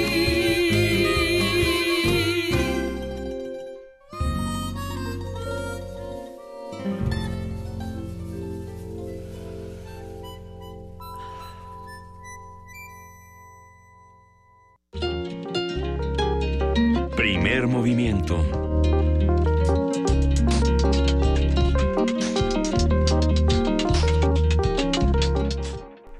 Ya estamos aquí en primer movimiento, son las 8 con 35 de la noche de la noche.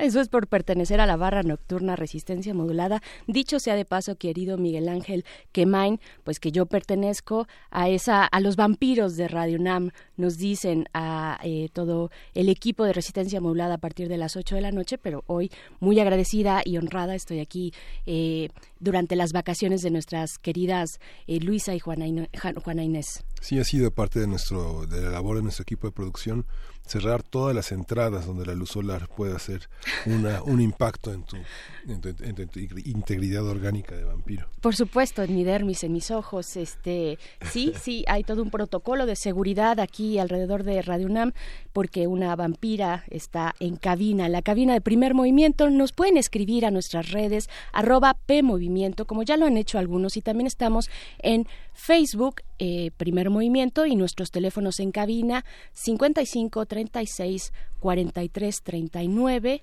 Del otro lado del cristal, nuestro equipo, nuestro equipo siempre presente y firme ahí frente a los teléfonos. Nuestro equipo de servicio social está ahí para atenderles y escucharles, por supuesto. Sí, y agradecemos la participación, como siempre, muy interesante de Rosario Martínez, de Miguel Ángel Gemirán, de R. Guillermo. Es eh, todo un un conjunto de personas que hacen comunidad con nosotros desde muy temprano, Mario Mora, eh, Alberquita, Mayra Elizondo, eh, en fin, Berenice Camacho eh, ha tenido una buena acogida de nuestros radioescuchas y una buena recepción, la cual les agradezco. Yo sé que es un espacio receloso de sus voces, unas voces muy queridas, pero también se merecían una buena vacación. Así es que, este, por ese cariño que les tenemos, vamos a continuar y haremos lo mejor que podamos, nuestra mejor misión y nuestro mejor trabajo aquí para Primer Movimiento y con muchísimo gusto también de compartir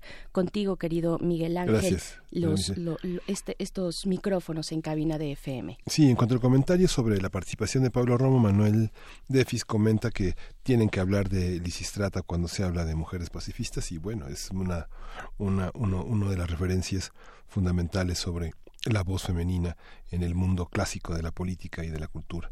Y lo mismo con Alfonso de Alba también quien hace comunidad con nosotros, Alfonso de Alba Arcos, comenta que la comezón del séptimo año tiene que ver con la duración del amor, que dura lo que dura la pasión. Pues sí, ahí lo tenemos y pues vamos a nuestra nota internacional. Nota internacional. Supremacistas blancos integrados por el Ku Klux Klan y neonazis realizaron el pasado fin de semana una marcha en la ciudad estadounidense de Charlottesville, en Virginia, para protestar contra la remoción de una estatua del general confederado Robert E. Lee Sí, que justamente es un este un promotor del esclavismo. En la jornada se presentaron varios enfrentamientos violentos entre los integrantes de esta, de esta protesta con grupos antirracistas. Una mujer falleció cuando un automóvil y una camioneta embistió a un grupo de personas que se manifestaba contra los supremacistas y al menos otras 19 personas resultaron heridas. Otros dos policías murieron al estrellarse el helicóptero en el que realizaban un monitoreo de la situación. En una primera reacción, el presidente Donald Trump condenó la violencia, eh, cuestión que sorprendió, nos hizo levantar las cejas a más de uno, atribuyó a muchos lados eh, esta, esta violencia, muchos de, muchos orígenes. Sus declaraciones provoca, eh, provocaron fuertes críticas de diversos actores políticos, incluyendo a miembros del Partido Republicano, eh, también al considerar que Trump mostró tibieza ante la violencia de estos grupos de la extrema derecha, se esperaba una reacción mucho más enérgica por su parte. Y rápida. Este lunes Trump rectificó, el racismo es el mal y aquellos que causan violencia en su nombre son criminales y matones, incluyendo el Ku Klux Klan, los neonazis, los supremacistas blancos y otros grupos de odio que son repugnantes a todo lo que queremos en Estados Unidos, dijo Donald Trump durante una breve declaración en la Casa Y sobre ese tema vamos a conversar con la maestra Silvia Núñez García. Ella es directora del Centro de Investigaciones sobre América del Norte de la UNAM. Silvia Núñez García, muchas gracias por esta conversación. Eh, ¿Cómo está? ¿Cómo está la situación?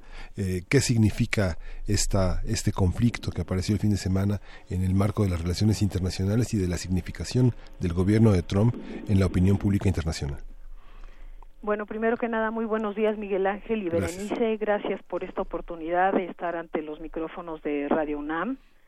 Al contrario, eh, maestra Silvia.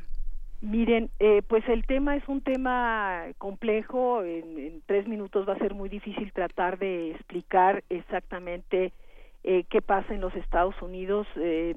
partamos de que es una sociedad que desde antes de la llegada de Donald Trump a la presidencia presentaba ya eh, una división muy profunda, eh, marcada por tres factores fundamentales eh, sobre los cuales gravita el, el consenso sociopolítico básico de la sociedad de los Estados Unidos. Uno es el, tema de las diferencias raciales, otro la, la diferencia a nivel de clases sociales y un tercer componente que es el tema de género. Eh, todos estos, de alguna manera, eh, si nosotros recordamos eh, se hicieron mucho, muy evidentes durante eh, los posicionamientos de campaña del de hoy presidente de los Estados Unidos, eh, Donald Trump. Por lo que tenemos entonces que lo acontecido en Charlottesville, Charlottesville es, es un síntoma más de esta división y de cómo el, el, el, el, tejido social al interior de los Estados de los Estados Unidos también eh, pues presenta problemas de fracturas importantes. Hay que ir entonces a las causas de esto. Eh, es interesante ver cómo en este momento, eh, bueno, el asunto de, de, ir a la memoria histórica en relación a lo que aconteció durante la guerra civil de los Estados Unidos, que recordaremos que es un momento en donde aquel país sufrió un número de, de, muertes enorme, más alto los números que incluso en algunas de las de las guerras contemporáneas en las cuales ha participado los Estados Unidos eh, sigue estando en, en la memoria colectiva de, de, muchos estadounidenses. Por supuesto, esta América profunda que le llaman y que pensábamos, eh, pues, que habíamos pasado la hoja, que ya habíamos pasado ese capítulo, pero regresamos como si se tratara de un viaje en el tiempo, doctora Silvia Núñez, a estas, eh, de nuevo, estas manifestaciones que bien menciona usted, se, ya se venían viendo con muchísima claridad desde el gobierno de, desde la campaña, perdón, eh, de, de Donald Trump, pero era como una bola de nieve que nadie podía parar entre la incredulidad y, bueno, la avanzada que, que, que pues nos agarró por sorpresa. Recordemos también que, que durante eh, la presidencia de Barack Obama, eh, los afroamericanos también eh, tuvieron eh, problemas muy serios. recordarán ustedes los casos de, de Baltimore y Por Ferguson. Supuesto. Sí, uy, Ferguson, que, que este, se prendió en llamas Ferguson. Entonces, bueno, aquí hay un, un, un continuum de eventos que, que nos muestran de alguna manera que eh, bueno estos estos valores eh, a, través de los cuales quería proyectarse eh, Estados Unidos frente al mundo de alguna manera una sociedad basada en valores democráticos bueno pues en su sustrato tiene todavía este conflictos y, y, diferencias muy muy profundas el racismo sigue operando de manera institucionalizada y en el marco de una presidencia eh, con las características que ya todos conocemos, bueno, pues el que está ahora frente a la Casa Blanca ha jugado un papel medular en, en el sentido de, que manifestaciones de esta índole pasen de la periferia, digamos, al, al centro, al corazón del, del de, digamos, del, del, del debate de los Estados Unidos, puesto que ha sido un actor que ha usufructuado, entre otras cosas, el temor, ¿verdad? Y la desconfianza eh, al interior de la propia sociedad estadounidense. Pero qué decir también, eh, doctora, de estos grupos, de este grupo que, que, representa el centro del país geográficamente, pero que usted eh, sitúa, digamos, en la, en la periferia, esos olvidados, eh, cómo se gesta o cómo se fue gestando también estas, estos sentimientos de odio, estos sentimientos de olvido frente al gobierno, de odio desde las costas, cómo, cómo fue esta construcción de un odio cultural que ahora resurge con tanta fuerza. Bueno, aquí gravita sobre todo el tema de, de, la, de la, la intensificación de la desigualdad social al interior de los Estados Unidos. Tomemos también en consideración que aquí hay una corresponsabilidad entre, entre demócratas y republicanos. A lo mejor esto suena eh, un poco extraño para, la, para muchos que están escuchando esta circunstancia. Yo quisiera decirles que eh, el Partido Demócrata comenzó a tejer eh, vínculos muy fuertes con las minorías, pero se olvidó, se olvidó de los blancos. Dentro de la sociedad blanca de los Estados Unidos también eh, hay, hay, hay pobres, hay gente que ha visto sus expectativas disminuidas, es decir, también dentro de la sociedad blanca hay mucho dolor humano hace más de 30, 40 años que el Partido Demócrata no, no ha logrado de alguna manera concentrar la mayoría del voto blanco a su favor. Y esto, bueno, fue una cosa que eh, subestimaron y que, eh, que, que ha sido precisamente la oportunidad que vio Donald Trump para llegar a la presidencia eh, no obstante, eh, tendríamos también que decir que, eh, que se ha centrado este discurso de, de, la, del odio de, Donald Trump atacado a los musulmanes, a los mexicanos, a las mujeres. Entonces, bueno, están dadas las condiciones para que este tipo de manifestaciones xenófobas, bueno, pudieran proliferar en los Estados Unidos. Ahora ya se suma a uno más de los problemas serios que tiene el presidente Donald Trump. No hay que olvidarnos de esto.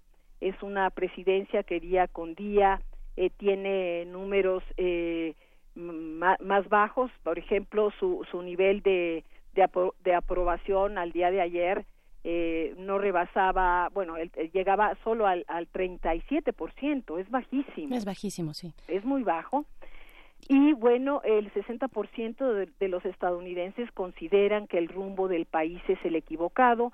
Estados Unidos también está dando eh, muestras al mundo que ni siquiera eh, la, su casa está en, en, orden, pero yo sí quisiera eh, insistir en que el tema del racismo es una es una cuestión que está anclada en los valores eh, y, las percepciones eh, dominantes que, que, se dan en una sociedad y aquí viene una de las grandes preguntas. Eh, ¿Cómo ha estado estructurada la educación en los Estados Unidos en el sentido de no haber podido desterrar este tipo de actitudes a todo lo largo, digamos, de, pues una historia que ya que ya es larga, en donde ha habido luchas como los derechos, la lucha por los derechos civiles, y ahora tenemos frente a nosotros un momento histórico mucho muy interesante puesto que ya eh, pues un sector enorme de la sociedad de los Estados Unidos eh, pero también eh, los ministros de las iglesias están se van a manifestar en una marcha el próximo 28 de agosto en, en Washington, eh, precisamente en contra de, del racismo y en, en, busca, digamos, para destacar la importancia que tienen eh, la salvaguarda de los derechos civiles en, en, los Estados Unidos. Por supuesto, hay muchos grupos, hay muchos ejemplos de estos, eh, de estas luchas de, de, derechos civiles, pacifistas también, feministas. Bueno, lo vimos en la toma de posesión de Trump. Las mujeres no han dejado eh, de marcar el paso, ¿no? de, de, de de reclamar a este gobierno, pero también dentro del mismo gobierno, eh, doctora, dentro del mismo gobierno, en el círculo más cercano, también empiezan a aparecer conflictos, se dice por ahí, algunos medios están hablando de que dentro de la misma Casa Blanca hay un complot, complot ya eh, hacia, hacia el propio titular de la, de la sala oval. Bueno, hay sí muchas divisiones, hay un profundo desencanto en relación a al desempeño del presidente. Eh, hemos visto también cuántas veces ha cambiado eh, a miembros de su claro. gabinete. Uh -huh. eh, ya no podría yo decirles cuántas veces. Sí, ya perdimos la cuenta todos, doctora. Sí. Y, y, bueno, esto eh, también, eh, si uno revisa la política interna, pero la política exterior de Estados Unidos, bueno, pues también es una política que no tiene ningún rumbo, claro. eh, está generándole a Estados Unidos eh, enormes problemas eh, en términos de, de una imagen de, de, de, esa capacidad y ese poder que solía mostrar a, aquel país en el entorno eh, internacional. Ahorita tenemos también el asunto de cómo gravita Corea, ¿verdad? Por supuesto. Eh, y lo que está pasando también en Venezuela. Pero yo quisiera volver al tema de, de del racismo. El hecho de que eh, se vuelvan a tomar las calles eh, con manifestaciones multitudinarias donde la sociedad de los Estados Unidos vuelve a discutir de manera abierta eh, eh, este tipo de problemas eh, en busca de soluciones.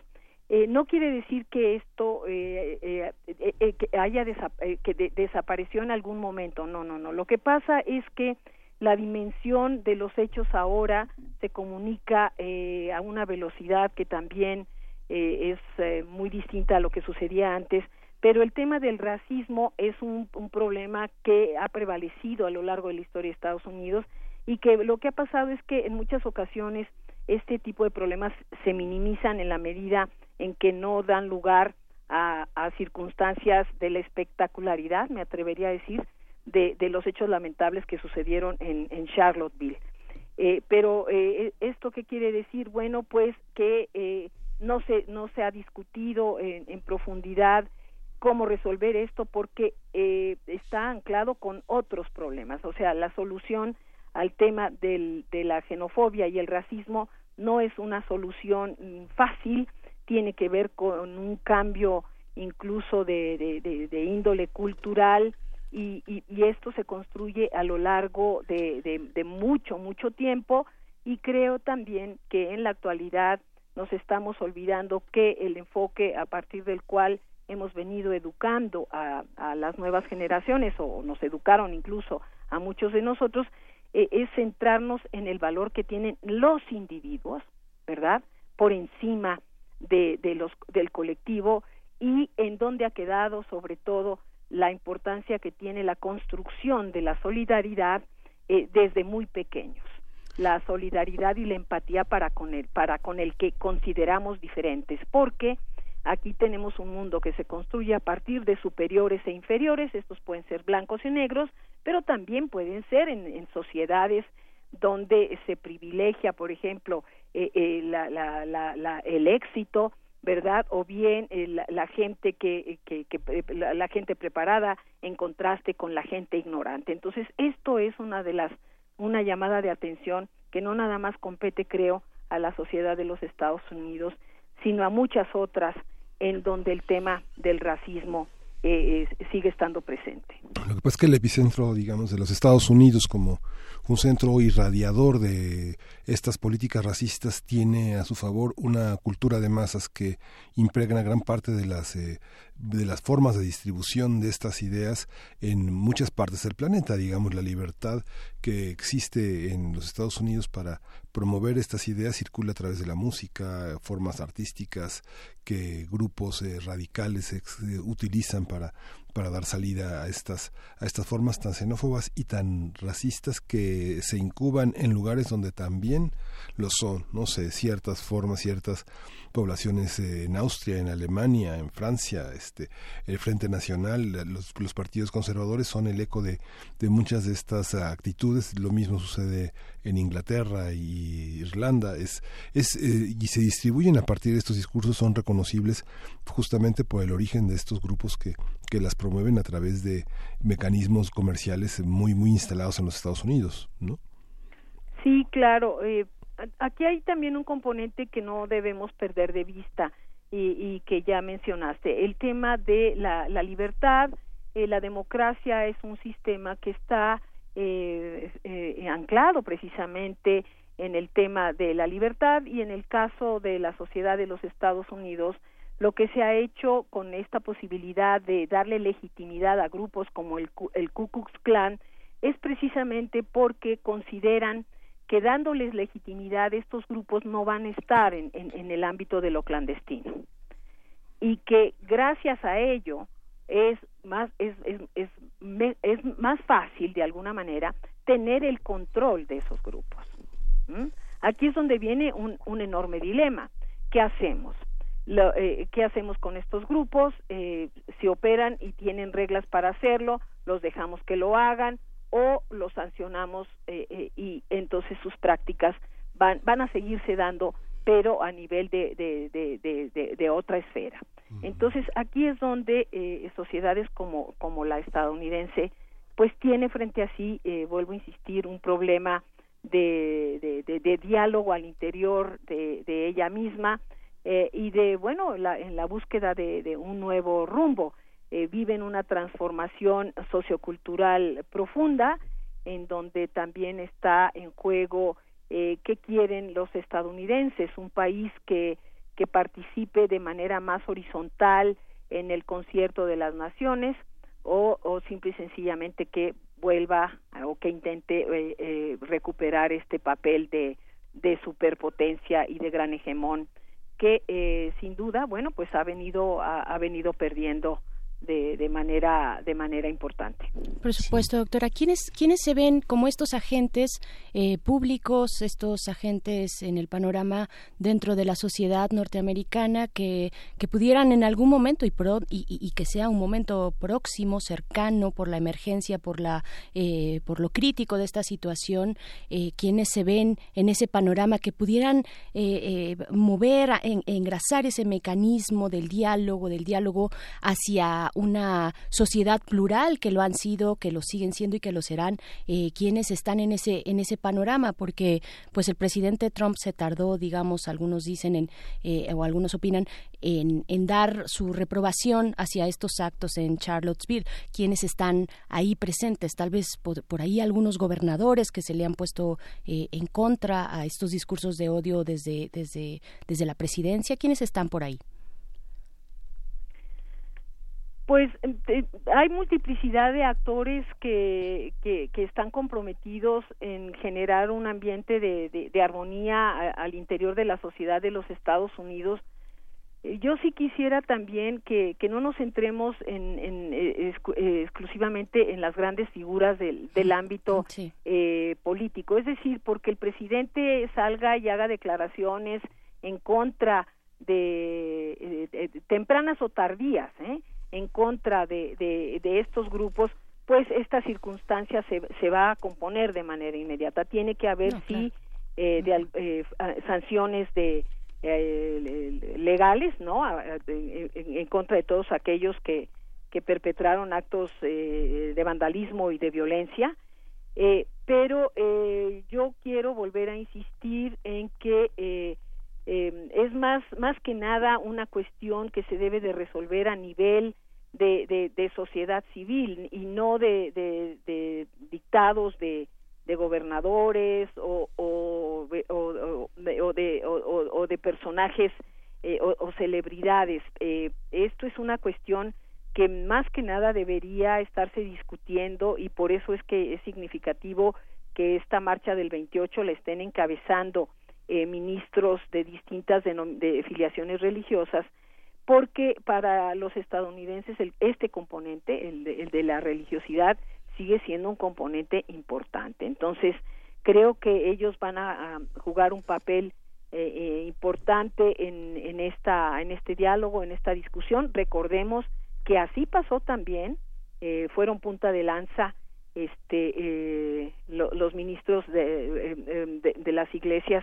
en, en, la época de los derechos civiles porque ellos eh, se comunican con, con, el, eh, con el ciudadano de los Estados Unidos en un espacio mucho más, eh, diría yo, cercano, más íntimo, en donde gravitan sobre todo el tema de, de, de, de, los valores.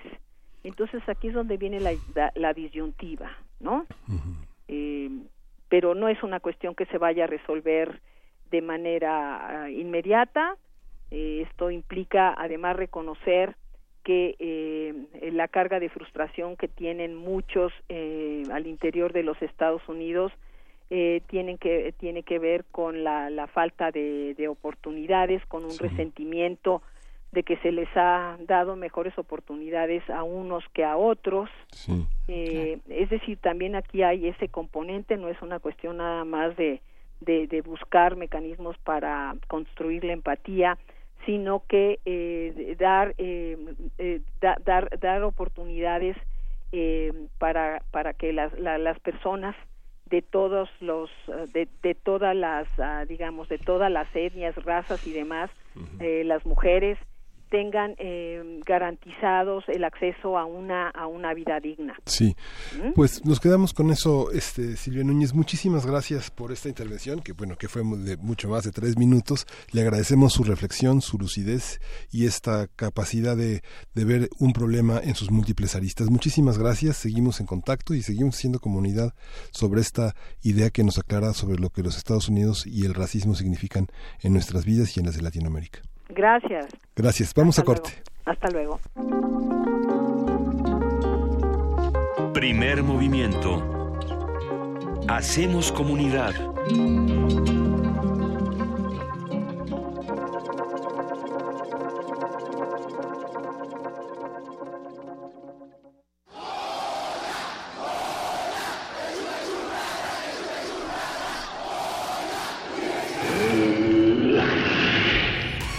¿Te identificaste? Identifícate con Fundación UNAM y ayuda a becar a miles de alumnos universitarios. Súmate 5340-0904 o en www.funam.mx. Contigo hacemos posible lo imposible. En el año 420 a.C., un hombre pasaba horas tratando de resolver los enigmas orgánicos del ser humano. Hoy, gracias a él, lo último sobre investigación y salud llegará a tus oídos. Hipócrates 2.0. Investigación y vanguardia en salud. Escucha esta serie coproducida por el Programa Universitario de Investigación en Salud y Radio UNAM todos los martes a las 18 horas por el 96.1 de FM. Radio UNAM, Experiencia Sonora.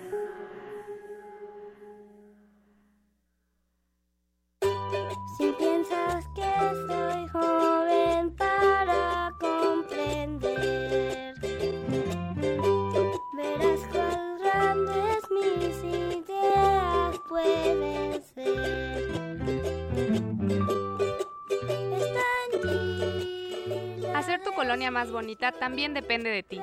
Este 3 de septiembre participa en la primera consulta infantil y juvenil del presupuesto participativo, Instituto Electoral de la Ciudad de México.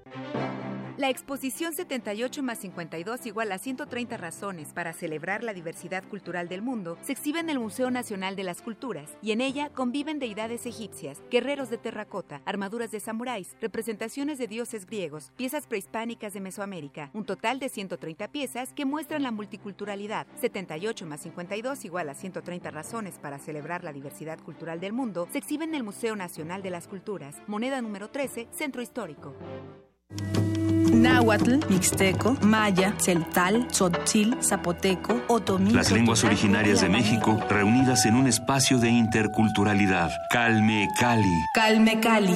Acompáñanos a conocer las diferentes culturas indígenas de nuestro país en voz de sus hablantes. Todos los jueves a las 10 de la mañana. Retransmisión domingo 15:30 horas. Por el 96.1 de FM. Radio UNAM.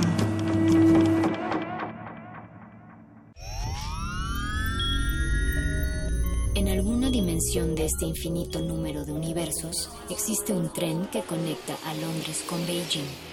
Los combustibles fósiles han sido reemplazados con biocombustible y los autos podrán volar. Donde el ser humano ha prolongado indefinidamente su esperanza de vida.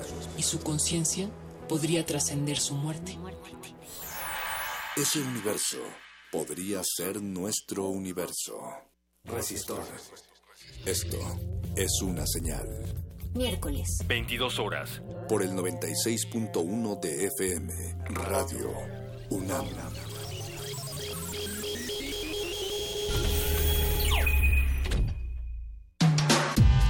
Primer movimiento. Podcast y transmisión en directo en www.radiounam.unam.mx.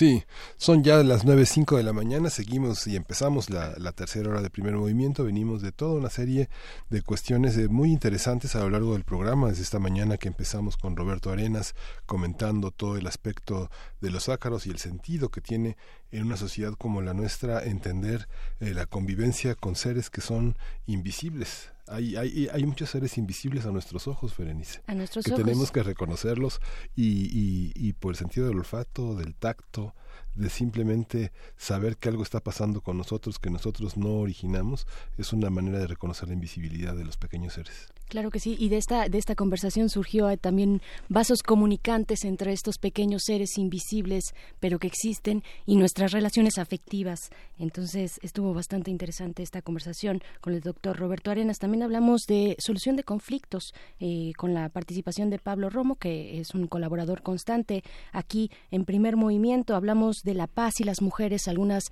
eh, algunos ejemplos y sobre todo ejemplos de mujeres que ganan el premio Nobel a partir eh, pues por supuesto de, de todo su, su, trabajo muy valiente pacifista eh, y, y, también pero también muy complicado en un contexto cultural eh, que, que, no les favorece y que sigue sin favorecer sí Lorenzo Meyer que es una preocupación de este de nuestro programa de primer movimiento de Radio UNAM de los investigadores los académicos que hacen comunidad.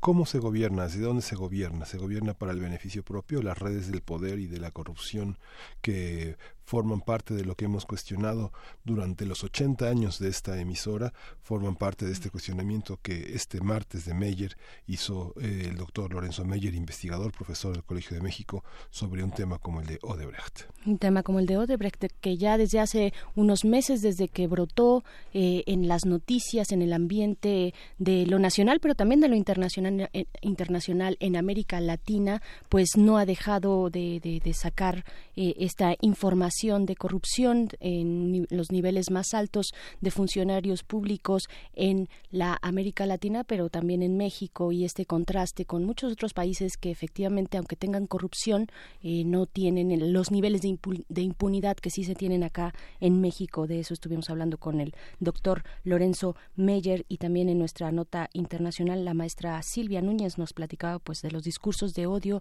y de esta América profunda que ahora se siente eh, legitimada ¿no? y también está dolida eh, por abandono, por abandono y, y, y, ahora legitimada y envalentonada para salir y gritar a los cinco vientos, a los cuatro vientos, un, un discurso de odio tan, tan terrible, tan profundo y, pues nocivo como este, que no solamente se encuentra en Estados Unidos, sino que atraviesa fronteras y no, y hay que decirlo también, acá nuestros radioescuchas nos lo, nos lo comentaban en nuestra cuenta de Twitter, pues también en México, ¿no? Hay que, hay que revisar cómo estamos en temas de racismo en México. Y por eso la poesía es necesaria.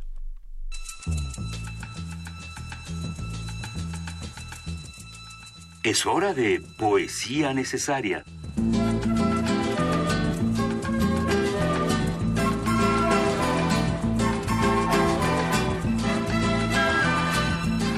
La otra, la otra revista es una publicación que dirige el poeta, ensayista, traductor José Ángel Leiva y en el número de agosto justamente hay un trabajo que ha hecho desde hace ya nueve entregas eh, el poeta y ensayista también Jair Cortés sobre las diversas geografías, sobre todo las geografías de la poesía joven mexicana.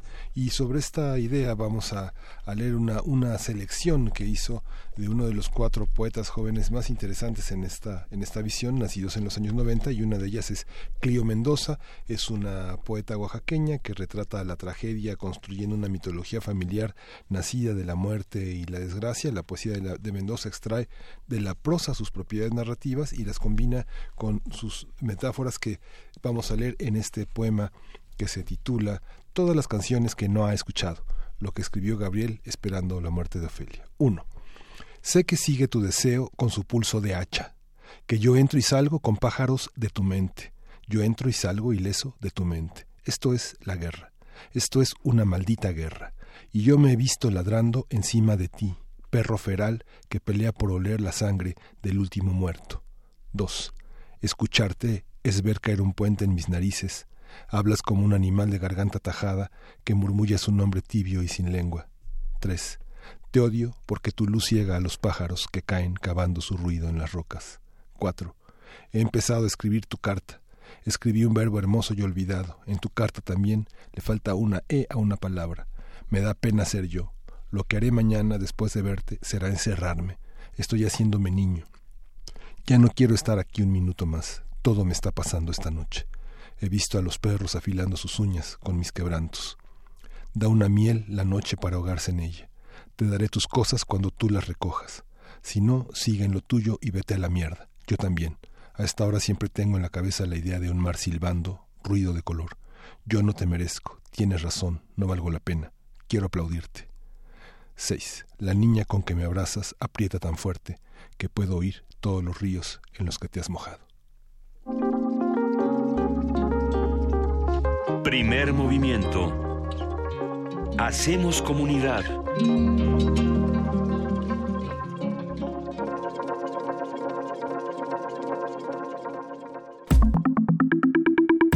La mesa del día.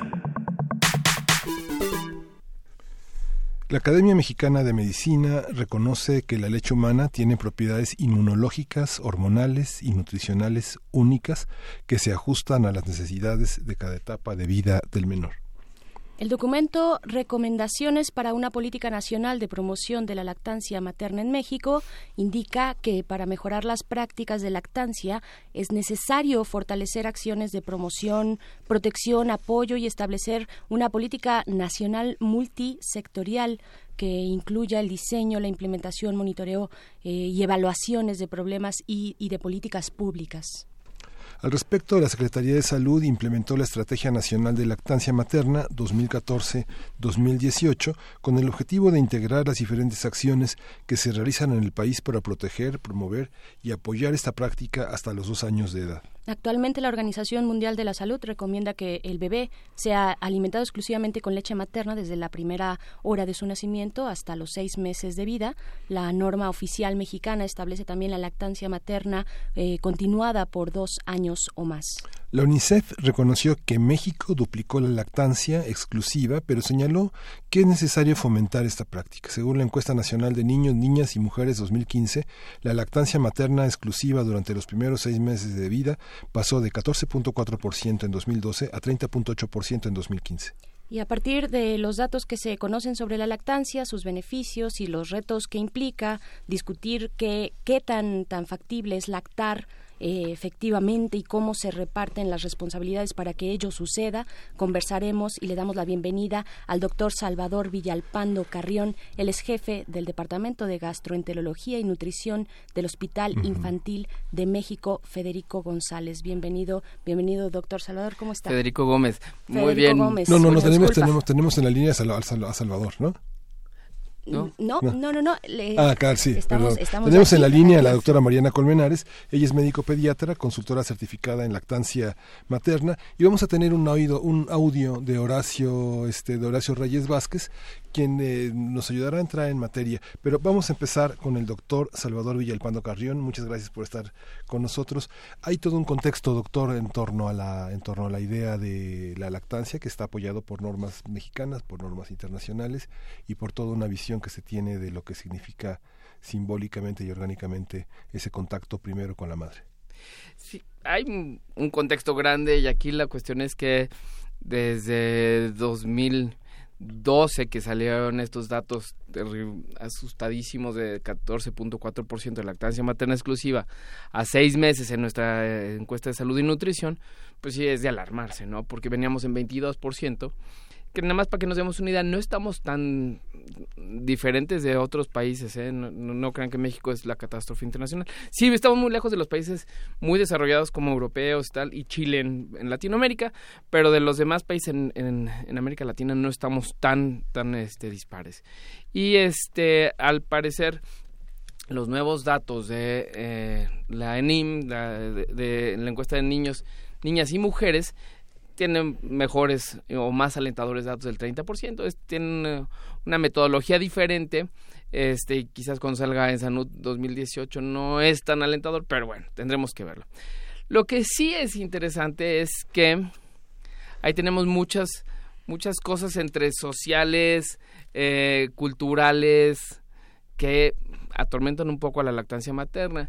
Y esto, de todas las cosas que dijiste ahorita, Veré, yo creo que hay, hay una que nos, nos falta mucho entrar en, en, en la materia de la normalización de la lactancia materna. No es normal hoy en día para las mamás, ya, ya no digas millennials, o sea, porque además las mamás, ¿Mamás millennials millennials? ¿Qué es eso? mamás que existen.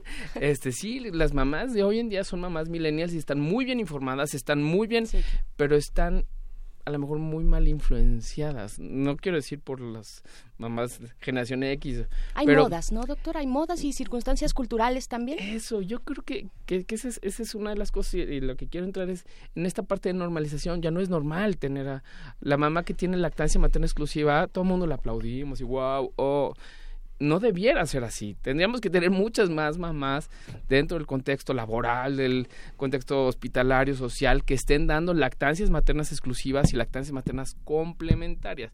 ¿Qué quiero decir con complementarias? Porque eso entra, hay un, una de los, de los de las no- nociones que, que creo, en mi muy particular punto de vista, han echado abajo, han echado por tierra mucho de esta situación de la lactancia.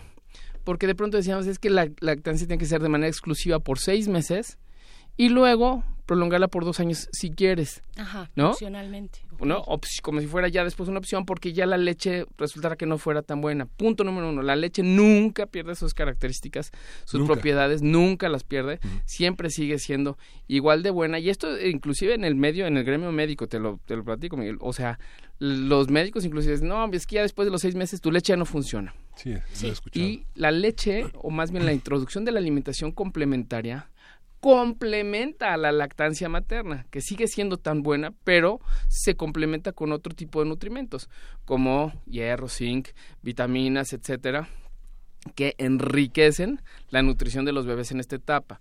Pero no quiere decir que, que es porque la leche perdió su valor, o empieza a ser mala, o empieza a ser dañina. De ninguna manera es muy importante este concepto, esta noción de biológica. La leche nunca pierde sus propiedades, siempre sigue siendo igual de buena que en los 30 minutos de vida, va pre- cambiando sus características y quiero que Cambian las características, aunque la, la dieta de las mujeres cambia, digamos, una dieta posparto, después de un parto natural o de una cesárea o de alguna algún trabajo eh, que re- requirió este complementar el azúcar, hay mucho diabetes en el embarazo, este ¿Cómo, ¿Cómo varía esa? ¿La dieta es un factor determinante en la calidad de la leche? Sí y no. Sí y no. Es pe- bien, bien bonito porque la, la naturaleza tiene la sabiduría de escoger los nutrimentos esenciales y que las mamás, inclusive en condiciones muy extremas, hay estudios muy bonitos hechos en condiciones súper extremas. Por ejemplo, el ramadán en el, la Gambia, en el África Meridional, con un calor del demonio durante ramadán, porque son mujeres musulmanas, dan lactancia materna, ellas están en ayuno de agua inclusive, y dan muy buenas características de la leche. Al final del día evidentemente pierde volumen por, por la deshidratación de las mamás que al caer el sol toman ya agua y comen y todo lo demás. Pero ahí el estudio el análisis de la leche que hizo que hizo este Prentice desde los ochentas nos nos marca que a pesar de las condiciones muy extremas, la lactancia materna no pierde esa facultad, ¿no? Sí, en efecto, fíjate, esto es una cosa que la naturaleza tiene esa sabiduría y probablemente es lo que explique por qué la lactancia materna no se asocia con obesidad. Mm. Porque si en efecto la leche humana en los primeros días tiene una concentración de 2 a 2.5 gramos por 100 mililitros de proteínas. ¿Es esto que llaman el calostro? El calostro es muy concentrado en proteínas, muy concentrado en grasas, muy concentrado en muchas cosas y es un volumen muy, muy bajito. Mm. Y en los pocos días va bajando, más o menos a un gramo por 100 mililitros de proteínas. Y luego a los seis meses baja hasta 0.8 y 0.6 gramos por 100 mililitros de proteínas. Pero no es porque sea mala, eso es lo que tiene que ocurrir. En ese eh, momento el bebé ya no necesita la velocidad de crecimiento que tenía a los tres primeros meses, y necesita ajustarse a una nueva velocidad de crecimiento. Que nosotros de pronto en algún momento decidimos que tenía que ser mucho más acelerado, los pediatras mismos, ¿no? Decidimos que para que tuvieran una curva de crecimiento normal que se pareciera a los niños gringos de acuerdo a sus tablas de, de Len Haynes de los 80s y los 90s, que estaban hechos con niños alimentados exclusivamente con fórmula, teníamos que parecernos a esa velocidad de crecimiento que decíamos crecimiento máximo. Hoy tenemos que pensar en lo que se llama crecimiento óptimo, ¿no? Y eso es lo que seguramente Sí. O más bien eso es lo que nos da la leche materna, ¿no? Doctor, vamos, vamos, doctor Salvador, sí. Eh, vamos a presentar a la doctora Mariana Colmenares. Ella es médico pediatra, consultora certificada en lactancia materna por el Consejo Internacional de Lactancia y coordinadora académica de la Asociación de Consultores Certificados en Lactancia Materna en México. buenos días, este doctora Mariana Colmenares. Buenos días. Hola, buenos días. Buenos días. Muchas gracias por la invitación. Antes de entrar con usted, vamos a escuchar un audio que tenemos con el doctor Horacio, Horacio Reyes Vázquez, quien es presidente de la Asociación Pro Lactancia Materna que organizó el Foro de Lactancia dentro de la Semana Mundial de la Lactancia Materna 2017 para escuelas formadoras de personal de salud y seguimos, continuamos con la discusión. La primera vacuna que debe recibir un bebé.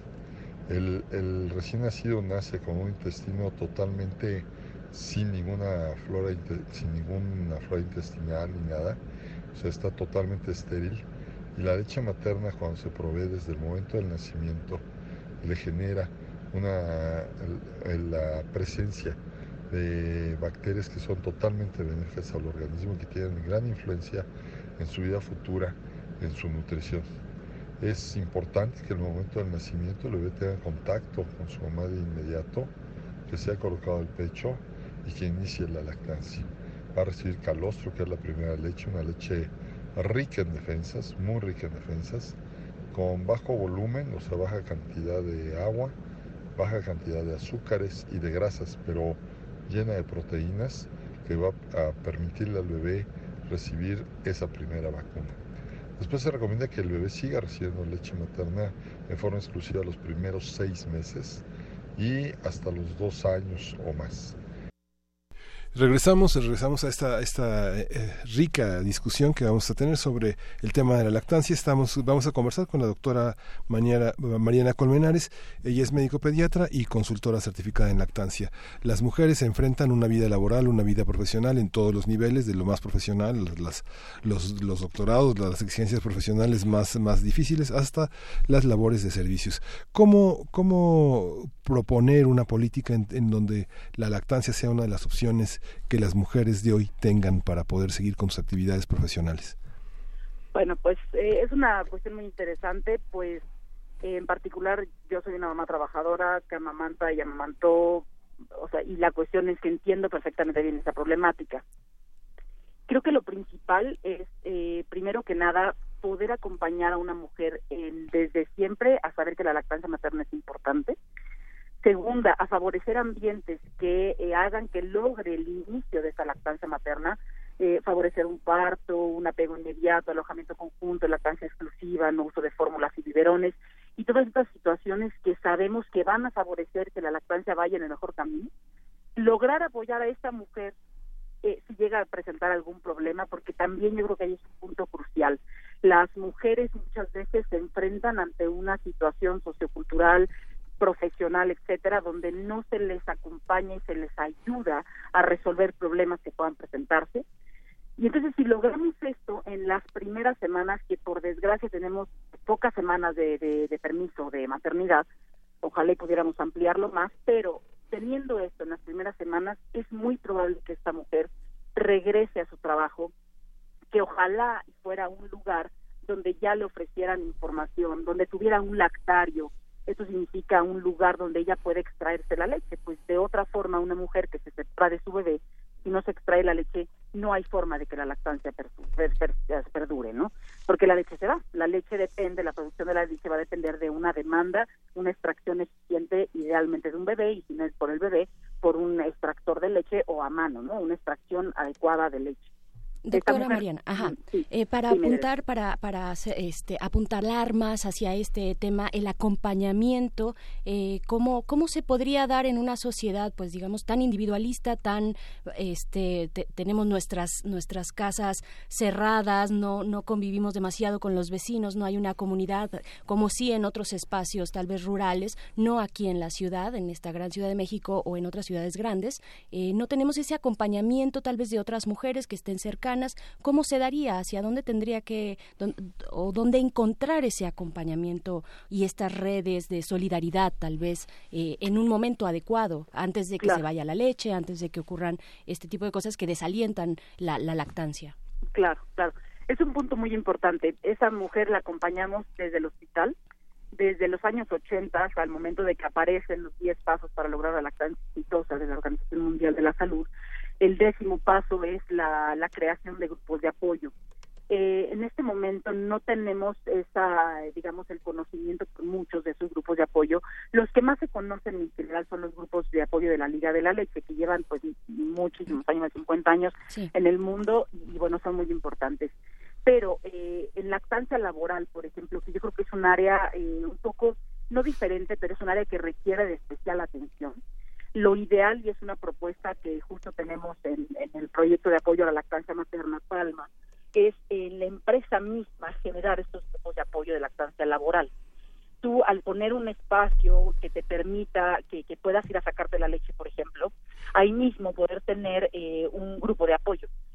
Un grupo de apoyo funciona porque estás en compañía con otras mujeres que están en tus mismas circunstancias porque también como decía Salvador no no somos únicos en el mundo con nuestros problemas y, y, los mismos problemas que tenemos en nuestro país los tienen en la mayor parte de los países del mundo. Pero uno de los más importantes es justo ese el no saber cómo resolver un problema no saber qué pasa si ya no tienes suficiente leche, por qué no estás teniendo suficiente leche, por qué el bebé está rechazando el pecho, por qué tienes dolor y grietas, o sea, todas estas situaciones generalmente, y el problema clave es que la resolución en nuestro país no es salvando la, lactancia, es que resuelve, claro, el niño tiene que comer, por supuesto, dale fórmula ¿no? No estamos así resolviendo el problema. Entonces, estos grupos de apoyo son vitales. El, una mujer va a llegar a un grupo de apoyo y, y la derivamos como profesionales de salud. Si como profesionales sabemos dónde enviarlas, y reconocemos que probablemente no todos los profesionales de salud tienen que conocer todo de lactancia, pues no tendríamos, no nos daría la vida para conocer tanto, pero sí saber que existen, por ejemplo, consultoras certificadas en lactancia materna que son profesionales de salud en el área que pueden apoyar a estas mujeres para lograr sus propias metas, ¿no? Que también es otro punto importante, respetar las metas de cada mujer, ¿no? Y de cada familia también. Doctor Salvador, eh, hay una hay una cuestión con la con la, la, promoción de la lactancia que es evitar la depresión también es una cosa que evita la depresión postparto y el uso del biberón eh, condiciona también depresivamente al infante. ¿Eso es cierto? ¿Son mitos? Es que sí, es muy angustiante esta parte porque pareciera que son mitos, pero la mamá que está lactando también tiene muchas ansiedades y es parte de lo que nos, las asesoras nos ayudan a, ¿no? a aminorar, ¿no? A tranquilizar. Mira, o sea, sí es natural que te asustes, que te preocupes, que este, este, este buen vínculo no se establece espontáneamente en el primer, en el primer apego, o sea, se tiene que dar muchas situaciones, muchas condiciones, y estas ansiedades las, las ayuda a minorar la asesoría en lactancia, muy importantemente, ¿no? O sea, no es malo tenerlas, doctor, no es malo tenerlas, es natural, ¿no? Es que hay el mito de que, de que, ay, no, hoy no quiero amamantar, hoy no quiero ni que me hables, hoy estoy cansada, no he dormido, no sé. Tenemos, hay una línea muy bonita de investigación al respecto de este de la antropología médica. Este, la doctora Paulina Pérez Duarte es una experta en esto y el otro día nos dio una conferencia súper bonita de esta parte de para los mamíferos, al parecer, sí la lactancia pareciera algo muy natural, muy espontáneo, pero para el mamífero Homo sapiens sapiens no es en este momento de la historia, en este momento del desarrollo social, no es algo que parezca tan biológicamente natural no es espontáneo y menos cuando tenemos toda la infraestructura de tranquila, no, tienes que subir de peso, tienes que hacer esto, tienes que estar al pendiente y súbelo, llévalo, tráelo para allá y, tu niño y, las estrías y tu trabajo, ya tienes que regresar y casi entonces antropológicamente nos estamos despreparando, ¿no? O sea, estamos haciendo lo contrario para tener una lactancia más natural. Entonces, este, esta noción de vamos a normalizarlo como parte de, de nuestra estrategia, tendría que ir desde ahí, ¿no? Desde que esta parte, si nosotros todos entramos en el círculo, en el ciclo virtuoso de Sí, vamos a apoyarla desde el principio. El, este calostro Horacio Reyes es un experto en esta parte del calostro que dice que el calostro es técnicamente un mito, ¿no? O un acto de fe, porque nadie lo ve, el bebé lo succiona, se queda dormido y dicen, ¿habrá dormido o se desmayó? ¿No? Entonces, o sea, y está comiendo calostro y el bebé está perfectamente normal y se echa sus buenas horas durmiendo y entonces eh, entra el estrés de, necesitas despertarlo, necesitas despertarlo porque ¿Cómo sabes que está bien? A ver, tómale una glucosa, ¿no? Entonces entramos todos, el medio médico, el medio, este, enfermeras, las abuelas, las suegras, que son las mismas, este, todas entran en, en el círculo de generar estrés y que se vuelve un fenómeno casi antinatural. Siendo una cosa que debiera ser tan espontánea, tan este natural como vemos en los otros mamíferos, se ha convertido en un, un evento social casi antinatural. Entonces, sí, y, de pronto cuando me dice, oye, pues es que es una mesa que nada más va a estar un doctor hombre varón, pues sí, es que de pronto, este, no, nos, nos tenemos que sensibilizar, nos tenemos que acercar a esta parte de que como profesionales de la salud no somos los únicos que tendríamos que estar promoviendo la lactancia materna. Los comunicadores, los abogados, los diseñadores, todos tendríamos que estar en la misma, en el mismo contexto de que esto es lo esencial para nuestra nuestros, no solo nuestros hijos, para nuestra nación, que los niños mexicanos coman una buena cantidad de leche materna por tiempo suficientemente. Y las cuestiones de, de, sumas de género pues son también un agobio. Estamos conversando con la doctora Mariana Colmenares y con el doctor Salvador Villalpando Carrión sobre el tema de la lactancia.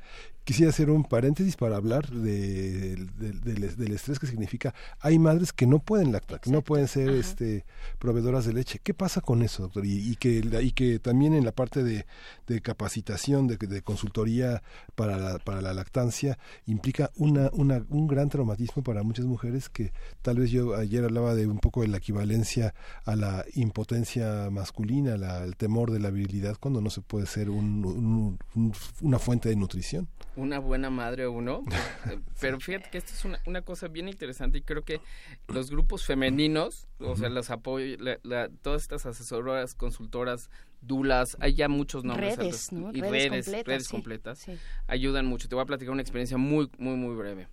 Yo soy súper, ha sido como me verán, apasionado de la lactancia materna. Y un día me dijo una, una mamá, le pregunté, oye, ¿y tu amiga que, que había venido, qué fue de ella? Porque ella nunca regresó. Y me dice, ¿qué crees? Le espantaste con tu discurso de la lactancia. Y yo, ¿qué, ¿qué? O sea, ¿cómo? O sea, todo lo que quiero es promover, empoderar, este, favorecer, pero a lo mejor llega el punto en el que, pues ya no se identifica con un doctor que está tan clavado y tan apasionado, y sin embargo, una mamá o las instructoras, el grupo como los, los, este, lo que coordina Mariana Colmenares, tienen mucha más sensibilidad y tenemos que, que construir grupos más grandes, redes más grandes cada vez de mamás que están sensibilizadas, que pueden dar esta, esta transmisión. Biológicamente, Miguel, hay muy poquitas condiciones en las que las mamás no producen ¿Ah, leche materna. Entonces, esto, esto te lo digo, pero no se lo puedo yo decir a la mamá de algo está haciendo mal mi chava porque biológicamente tienes que dar leche materna. No, hay muchas otras condicionantes para que la mamá aproveche su biología y que reduzcamos toda la ansiedad, el estrés, toda la angustia que pudiera representar no dar una buena cantidad, una buena lactancia, que verdaderamente nos mete en un conflicto emocional, social, de muchos tipos. ¿Cuál es su experiencia, Mariana Colmenares? Es, es, bueno, punto muy importante. Creo que las mujeres y todo el mundo tiene que saber que es normal, ¿no?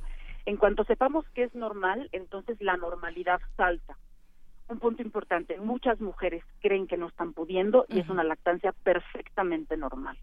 Porque creen que tiene que el niño aguantar hasta tres horas sin comer, porque creen que el niño no debe de llorar, o porque lo que sea, una circunstancia que consideren que está mal. Esto de que tienen poca leche, doctora, también angustia exacto, ¿no? Como que muchas veces de estas cuestiones son sensaciones percibidas mientras, o sea, ni no son reales, ¿no? Como decía Salvador, sí existen eh, situaciones en las cuales una mujer tiene poca cantidad de leche o no tiene por alguna razón hormonal, física, lo que sea, incluso emocional, tener suficiente cantidad de leche para su bebé. La calidad, como está Salvador, nunca se va a modificar, siempre va a ser igual de buena, ¿no?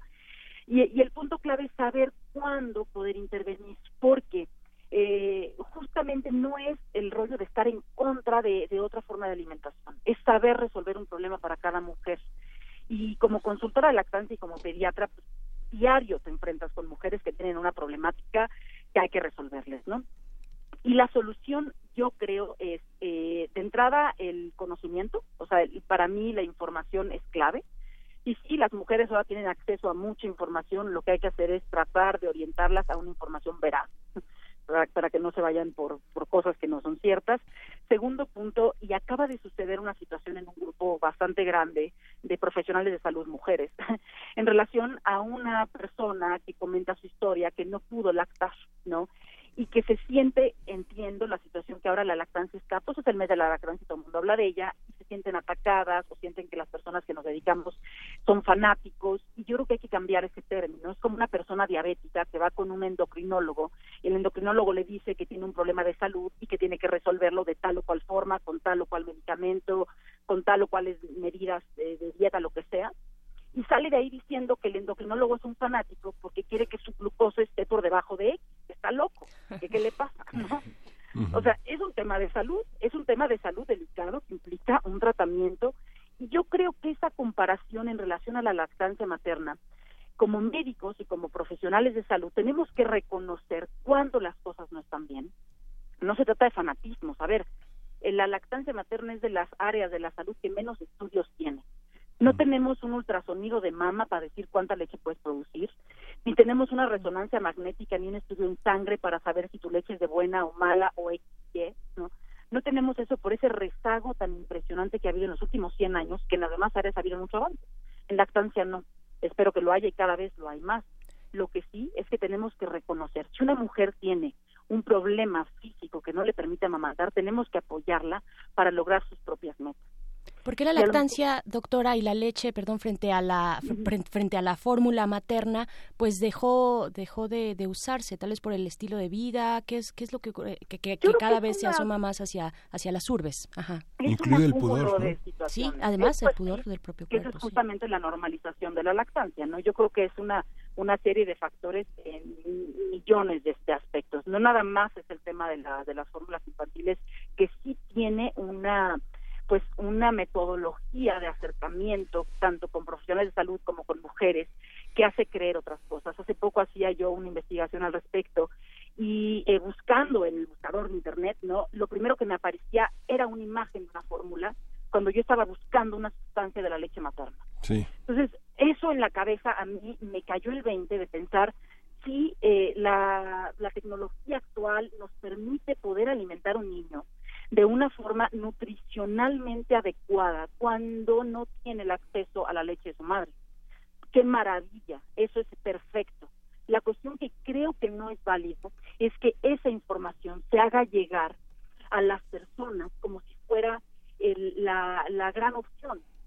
A ver, la opción es, y la OMS lo dice, en la OMS no, es más, incluso hay un documento que dice, la, el uso adecuado de sucedáneos de leche lo existe. Lo, como profesionales de salud tenemos que enseñar a una mujer cómo preparar adecuadamente si no tiene posibilidad de amamantar a su bebé que sea higiénico, que sea adecuado, nutricionalmente correcto, adaptado a la edad, millones de cosas. O sea, no es el fanatismo en contra de los sucedáneos de leche, ¿no?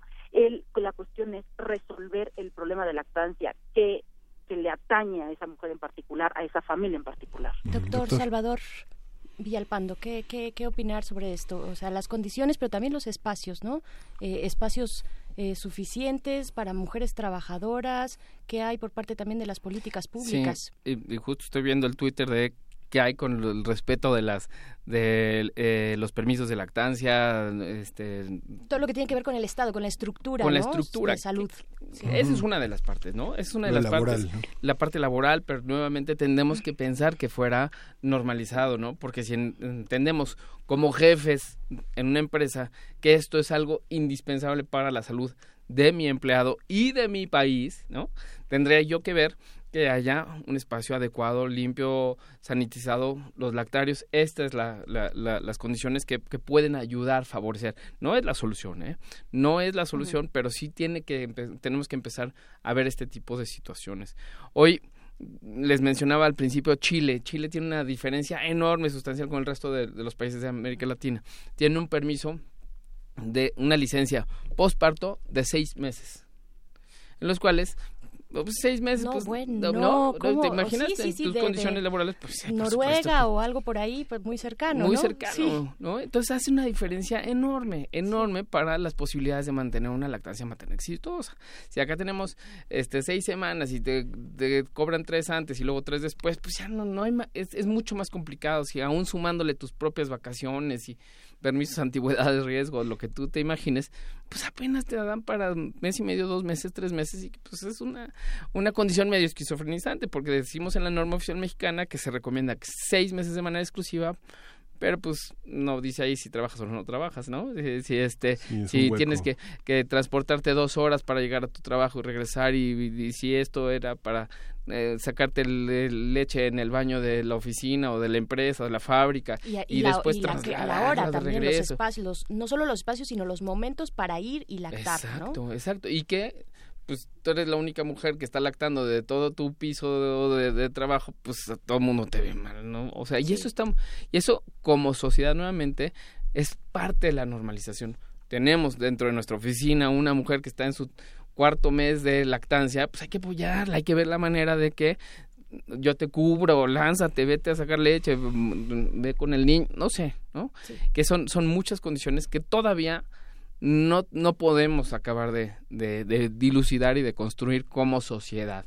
Creo que es uno de los puntos más importantes en los que tendremos que estar. Los lactarios son fundamentales, digamos, el 90% de las empresas no cuenta con lactarios. Sin embargo, por ejemplo, en la Ciudad de México fue muy cuestionado desde 2016 la aparición de 100 salas de, la, de, lactancia para lactancia en el gobierno del Distrito Federal y bueno, la prensa hizo un seguimiento muy minucioso de cómo iban avanzando esas, esas salas. Creo que ahora estamos ya cerca del 80% de funcionamiento la verdad es que no sé exactamente la cifra, pero creo que esto es lo que se tendrá que estar reflejando en nuestra prevalencia nacional de lactancia materna. Y como digo, ya el año que viene probablemente tendremos una buena visión con, la encuesta nacional de salud y nutrición. Veamos cómo, qué, qué tan bien lo estamos haciendo, qué tanto podemos mejorar. Y esto también deberá verse reflejado en la tasa de sobrepeso obesidad de nuestros chamacos. Es muy importante esta, ah, ¿Cómo, se este ¿Cómo, ¿Cómo incide? Tendrá que verse reflejado en la disminución en la prevalencia de sobrepeso obesidad en los primeros años de la vida. Porque como sabemos, lactancia materna, la leche humana se ve asociada directamente y te puedo decir que lactancia humana versus fórmulas estándar reduce el riesgo de obesidad a los 6 años 2.43 veces. O sea, es bien interesante esto. Son estudios clínicos de seguimiento a largo plazo. Se hicieron estos, este en particular que les menciono, en Europa. Pero es como de esas cosas tan evidentes, ¿no? De las intervenciones ¿qué es lo que queremos hacer para, para, para la salud de nuestro país? Uno, bajar la tasa de sobrepeso obesidad. Por supuesto. Es que, doctor, este, le acabas de dar al punto de uno de los, de los problemas más grandes de este, más críticos de este país y que tienen consecuencias a largo plazo en la salud pública como la diabetes, como, o sea, vaya, empezando con obesidad infantil, pero ahora usted nos pone esta parte de, o tú, perdón, nos pones esta parte de eh, la lactancia ayuda o, ayudaría a contrarrestar. Y que y piénsalo de esta manera, ¿cuánto tiene que invertir el Estado para producir esa leche? Sí. Cero pesos. Este, ¿cuánto tiene para disminuir, de, este, distribuirla, este, reducir, empaquetarla, este, ¿no? Este, Cero pesos. Entonces esa es la intervención en salud pública más costo efectiva que hay a nivel mundial, más costo efectiva y no la estamos usando. O sea, sí tenemos que echarle mucho más ganas a esta difusión, a esta promoción y hacer un buen programa de lactancia materna a nivel nacional. Y todavía hay muchos, muchos ámbitos en la vida cotidiana que son muy duros, digamos que en una sociedad tan racista como la que vivimos, resulta muy familiar ver a las mujeres indígenas que le ofrecen el pecho a sus hijos que a las mujeres ejecutivas, ¿no? Es una parte difícil y todo el, todo el aspecto de, de chistes de mal gusto que están sostenidos en torno a los senos y su función nutricional como este aquí se, se me acabo de criar y todas esas cuestiones misóginas que son bastante agresivas. ¿Cuál es su experiencia, doctora Colmenares, en esta sensación del cuerpo femenino, el pudor y la y la y la cuestión pública de alimentar a los bebés? Yo creo que hay eh, cada vez mayor sensibilidad al hecho de que pues claramente los senos en la mujer tienen dos funciones, por supuesto, y no podemos negar que tienen una función erótica también, ¿no? Y sensual y sexual y demás. La única cuestión es que la glándula mamaria tiene una función eh, alimentaria en ese momento. Cuando entendemos que la lactancia materna es también una eh, un momento más de la vida reproductiva y sexual de la mujer. Amamantar a su bebé implica una satisfacción personal, emocional y física muy importante, ¿no? Porque es una zona que, que, que si no se sintiera bien, pues no lo haríamos, ¿no? No nos gustaría hacerlo. Y es por eso que las mujeres dejan de hacerlo cuando les duele. Pues claro, hay muchos mitos y, mitos y casos reales también de, agrieta, de, de, que la piel se agrieta, que duele, que los bebés mueren. Claro, claro. Muchos mitos. Es mala técnica. Mitos y realidades. Y realidades, casos, mala técnica y en la cuestión específica de la aceptación de la lactancia como como afuera, ¿no? Creo que de entrada el papá es pilar, o sea, el papá que apoya a una mujer en este momento 100% es crucial, de acuerdo. crucial y el triángulo de la lactancia es básico, papá, mamá, bebé. Y yo lo veo en los pacientes, cuando llegan los tres a consulta y el papá se interesa por el tema o lo, tú le explicas la importancia que tiene, porque tampoco es nada más una cuestión de la mamá loca que quiere dar pecho, ¿no? Es una cuestión de salud y tiene otras implicaciones más importantes que es de su hijo, ¿no? Y entonces eh, esto para el papá debe de ser importante. Y lo vemos en, en, pues digo, los papás que apoyan a mujeres que amamantan se vuelven también parte. Me acuerdo mucho un paciente que al principio llegó diciendo que no, ¿no? Como, como no, yo no quiero que amamante más de tiempo o tal. Y, y fue una mamá que logró una lactancia muy exitosa después de muchos tabúes y muchas cosas. Y el papá se volvió increíblemente apoyador y me decía, es que no es posible que en México volteen a ver a las mujeres de esa forma cuando amamantan, si es lo más lindo del mundo, ¿no? Entonces, como sociedad, creo que parte crucial es la normalización. A ver, esto es normal, o sea, es una función que tiene esa función en ese momento, ¿no? Es, eh, eh, son funciones de, un órgano que tiene pues muchas maravillas, ¿no? Y entonces no, no es que deje tampoco una mujer cuando amamanta de querer tener una relación sexual o querer tener un acercamiento con su con su pareja, ¿no? Eso también se puede perfectamente bien. Pero también es un mito, doctora, ¿no? Que, que desalienta a la práctica de la lactancia. Pues el hecho de que ya la pareja no por alguna idea eh, no por, alguna cuestión cultural pues que ya que en ese momento no se puede o, duele o se las o, vaya no no están las condiciones para poder tener eh, una relación íntima con eh, la pareja no que es importante en este triángulo. por supuesto por supuesto. Pero hay, hay algún desorden hormonal que este que, bueno no, no, no quiero decir desorden hormonal sino hay un cambio hormonal una transición hormonal durante la lactancia que hay, que provoque cambios sustanciales en el carácter Puede de la persona? ser y tiene que ver con los estrógenos, pero si se pueden ver en la naturaleza del mamífero en general, durante la lactancia la madre tiene que, procurar a la cría. Y entonces, digamos, naturalmente hablando, no estaría buscando, aunque entiendo, o sea, quiero que entiendan mi, comentario eh, racional en relación al mamífero, no, en relación a la parte sociocultural de la sexualidad, etcétera, pero eh, eh, la lactancia materna es lo más instintivo que tenemos, lo más mamífero, lo que más nos, nos acerca al resto de los mamíferos de la Tierra, ¿no? Y entonces es un momento en el que la corteza cerebral generalmente está bastante apagada y tenemos esa serie de instintos y el instinto materno es cuidar a la cría, no procrear más bebés. ¿No? Entonces, eso hace que sí pueda bajar la libido en algunas personas, que generalmente es durante los primeros meses que puede disminuir la libido, pero también la sexualidad no es nada más un tema de libido, es un tema de, de, de deseo y de otras cuestiones, ¿no? O sea, creo que el punto clave de esto es que la mujer, de entrada el hombre que está o sea, que reconoce este aspecto y este momento de la vida como, como un punto clave importante en su familia y en su desarrollo y demás, ¿no? Creo que puede respetar también. No nomás es la lactancia, ¿eh? Quienes tengan hijos sabrán perfectamente que en el posparto la mujer no está con muchas ganas tampoco de, de tener más relaciones sexuales en ese momento. ¿Lactancia o no, la, o no lactancia? Exacto, exacto. El punto no es nada más la lactancia, tiene que ver la crianza, las dormidas, eh, el, cansancio físico emocional, o sea, bueno, millones de aspectos que tienen que ver con, con el deseo sexual o no, no, no nada más es esto. Y entonces a la lactancia se le atribuyen, yo le digo, pobrecita chichi, ¿no? Le echan la culpa de todo, ¿no? Y, pues no es cierto, hay mujeres que dejan de lactar por esa situación eh, pensando en que era la culpable y resulta que no. O sea, resulta que había millones de otros factores de relación, de pareja, de lo que quieras, ¿no? Que puede haber millones de factores. Oye, Mariana, tú que tienes mucha experiencia, ¿cómo lo manejas? Porque a mí me ha costado mucho trabajo. Porque siempre dicen, es que no quiero que se me caiga el busto. Y yo siempre digo una cosa que es muy eh, caótica, porque les digo, es que de todas formas se va a caer. O sea, la gravedad y el crecimiento le da todo. Siempre se va a caer. estamos en un planeta que tiene gravedad y las... Afortunadamente, para todos. y es, el embarazo. ¿eh? Y es el embarazo. Sí, en general, ¿no? Ajá, es el cambio, el, cambio de un... Ajá, y, y, los, y los estándares de belleza también, doctora. Claro, o sea, las mamas se caen generalmente por el embarazo, porque el acúmulo de grasa, una mujer que tiene mucho peso en el embarazo se cae más, y lo que está comprobado en la lactancia materna, bueno, de entrada la disminución del cáncer de mama. Entonces, yo algo que si les digo, ok, la gravedad y el tiempo van a hacer que se caigan, pero la lactancia materna te va a disminuir el riesgo de cáncer de mama, entonces vas a tener las dos.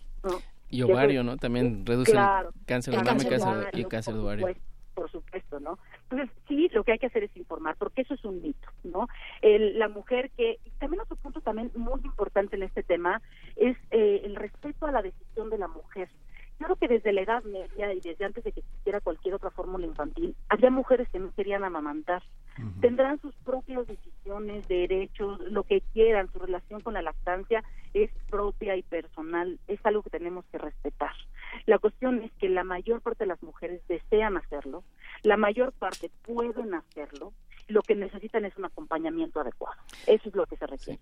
Yo estuve la semana pasada bueno, no, la semana inicial de agosto, con mamás blogueras y muy entusiastas, muy entronas, muy millennials, además, dominio de las redes, todo este y de la información, ¿no? Y de la información. es, un es un punto súper importante.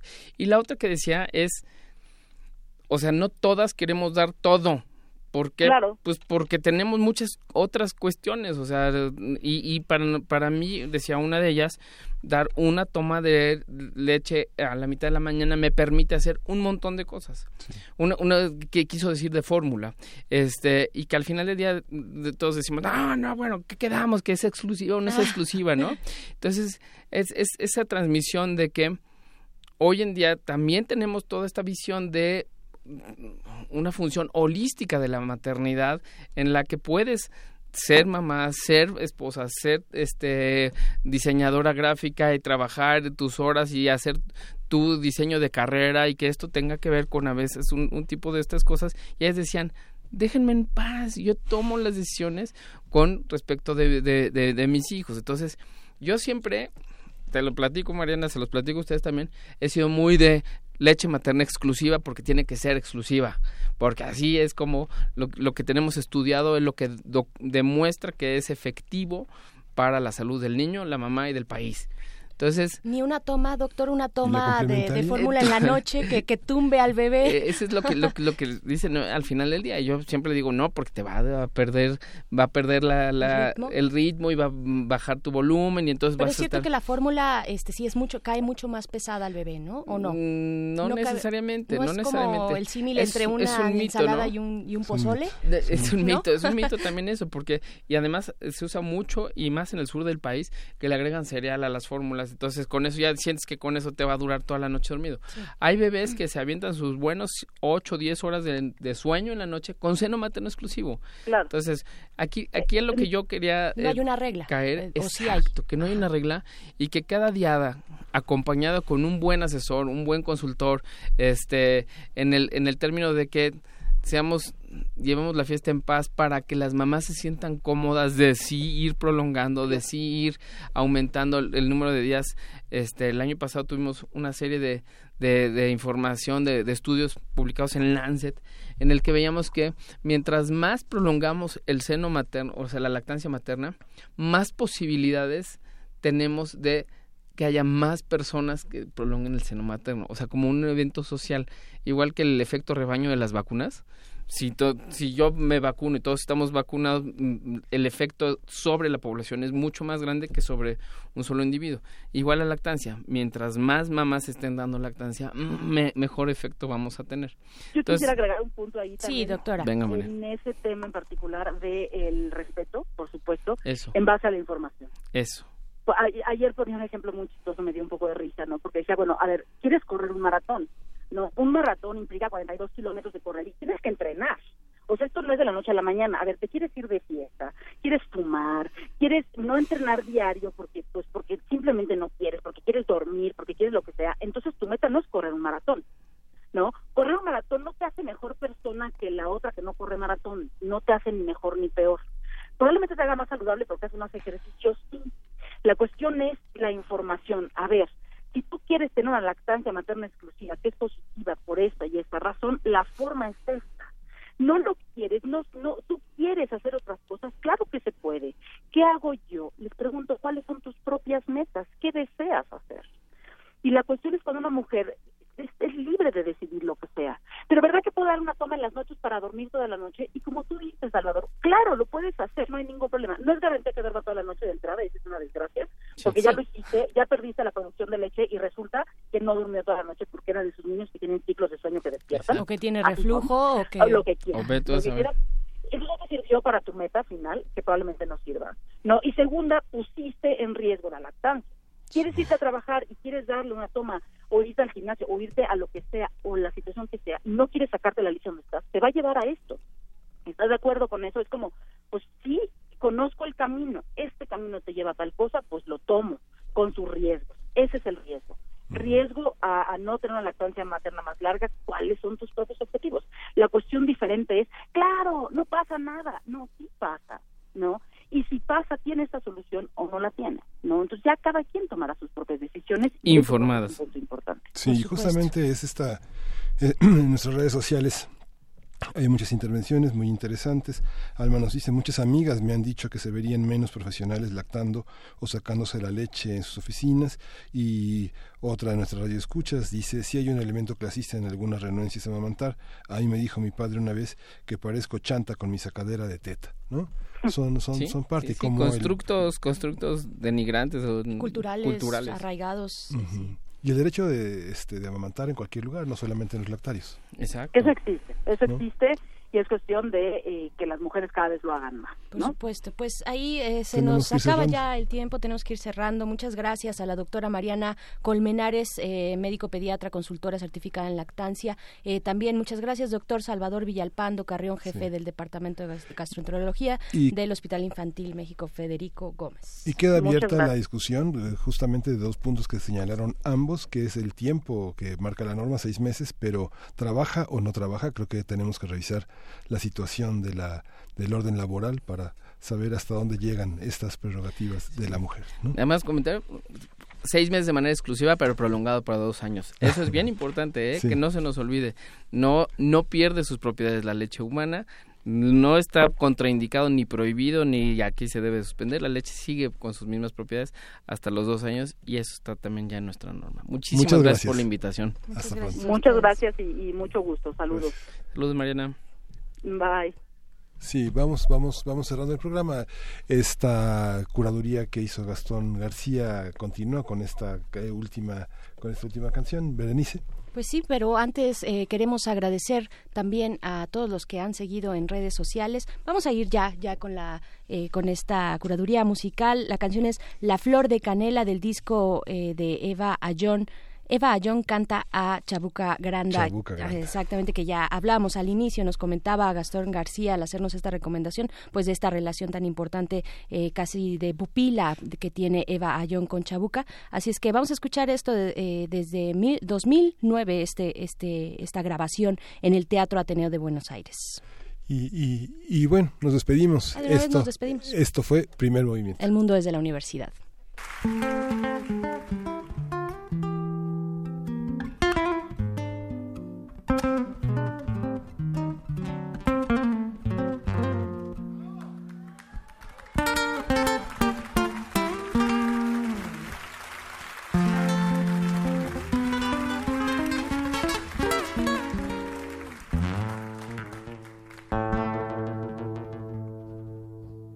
Déjame que te cuente, limeña. Déjame que te diga la gloria del ensueño que evoca la memoria, el viejo puente del río y la alameda. Déjame que te cuente, limeña ahora que aún perfuma el recuerdo, ahora que aún se mece un sueño, el viejo puente del río y la alameda, jazmines en el pelo y rosas en la cara airosa, airosa caminaba la flor y la canela derramaba lisura y a su paso dejaba aromas de mixtura que en el pecho llevaba. Del puente a la alameda, menudo pie, la lleva por la vereda que se estremece al ritmo de sus caderas. Recogía la risa de la brisa del río y al viento la lanzaba del puente a la alameda.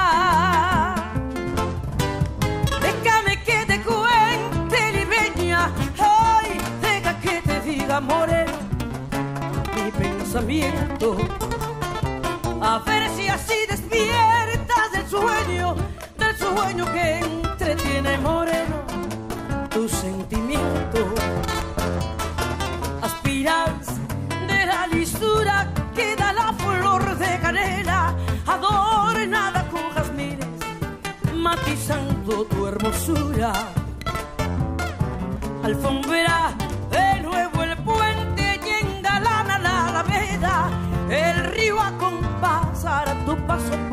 la vereda.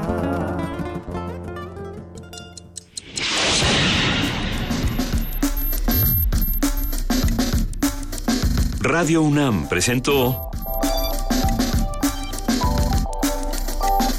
Primer Movimiento. El mundo desde la universidad.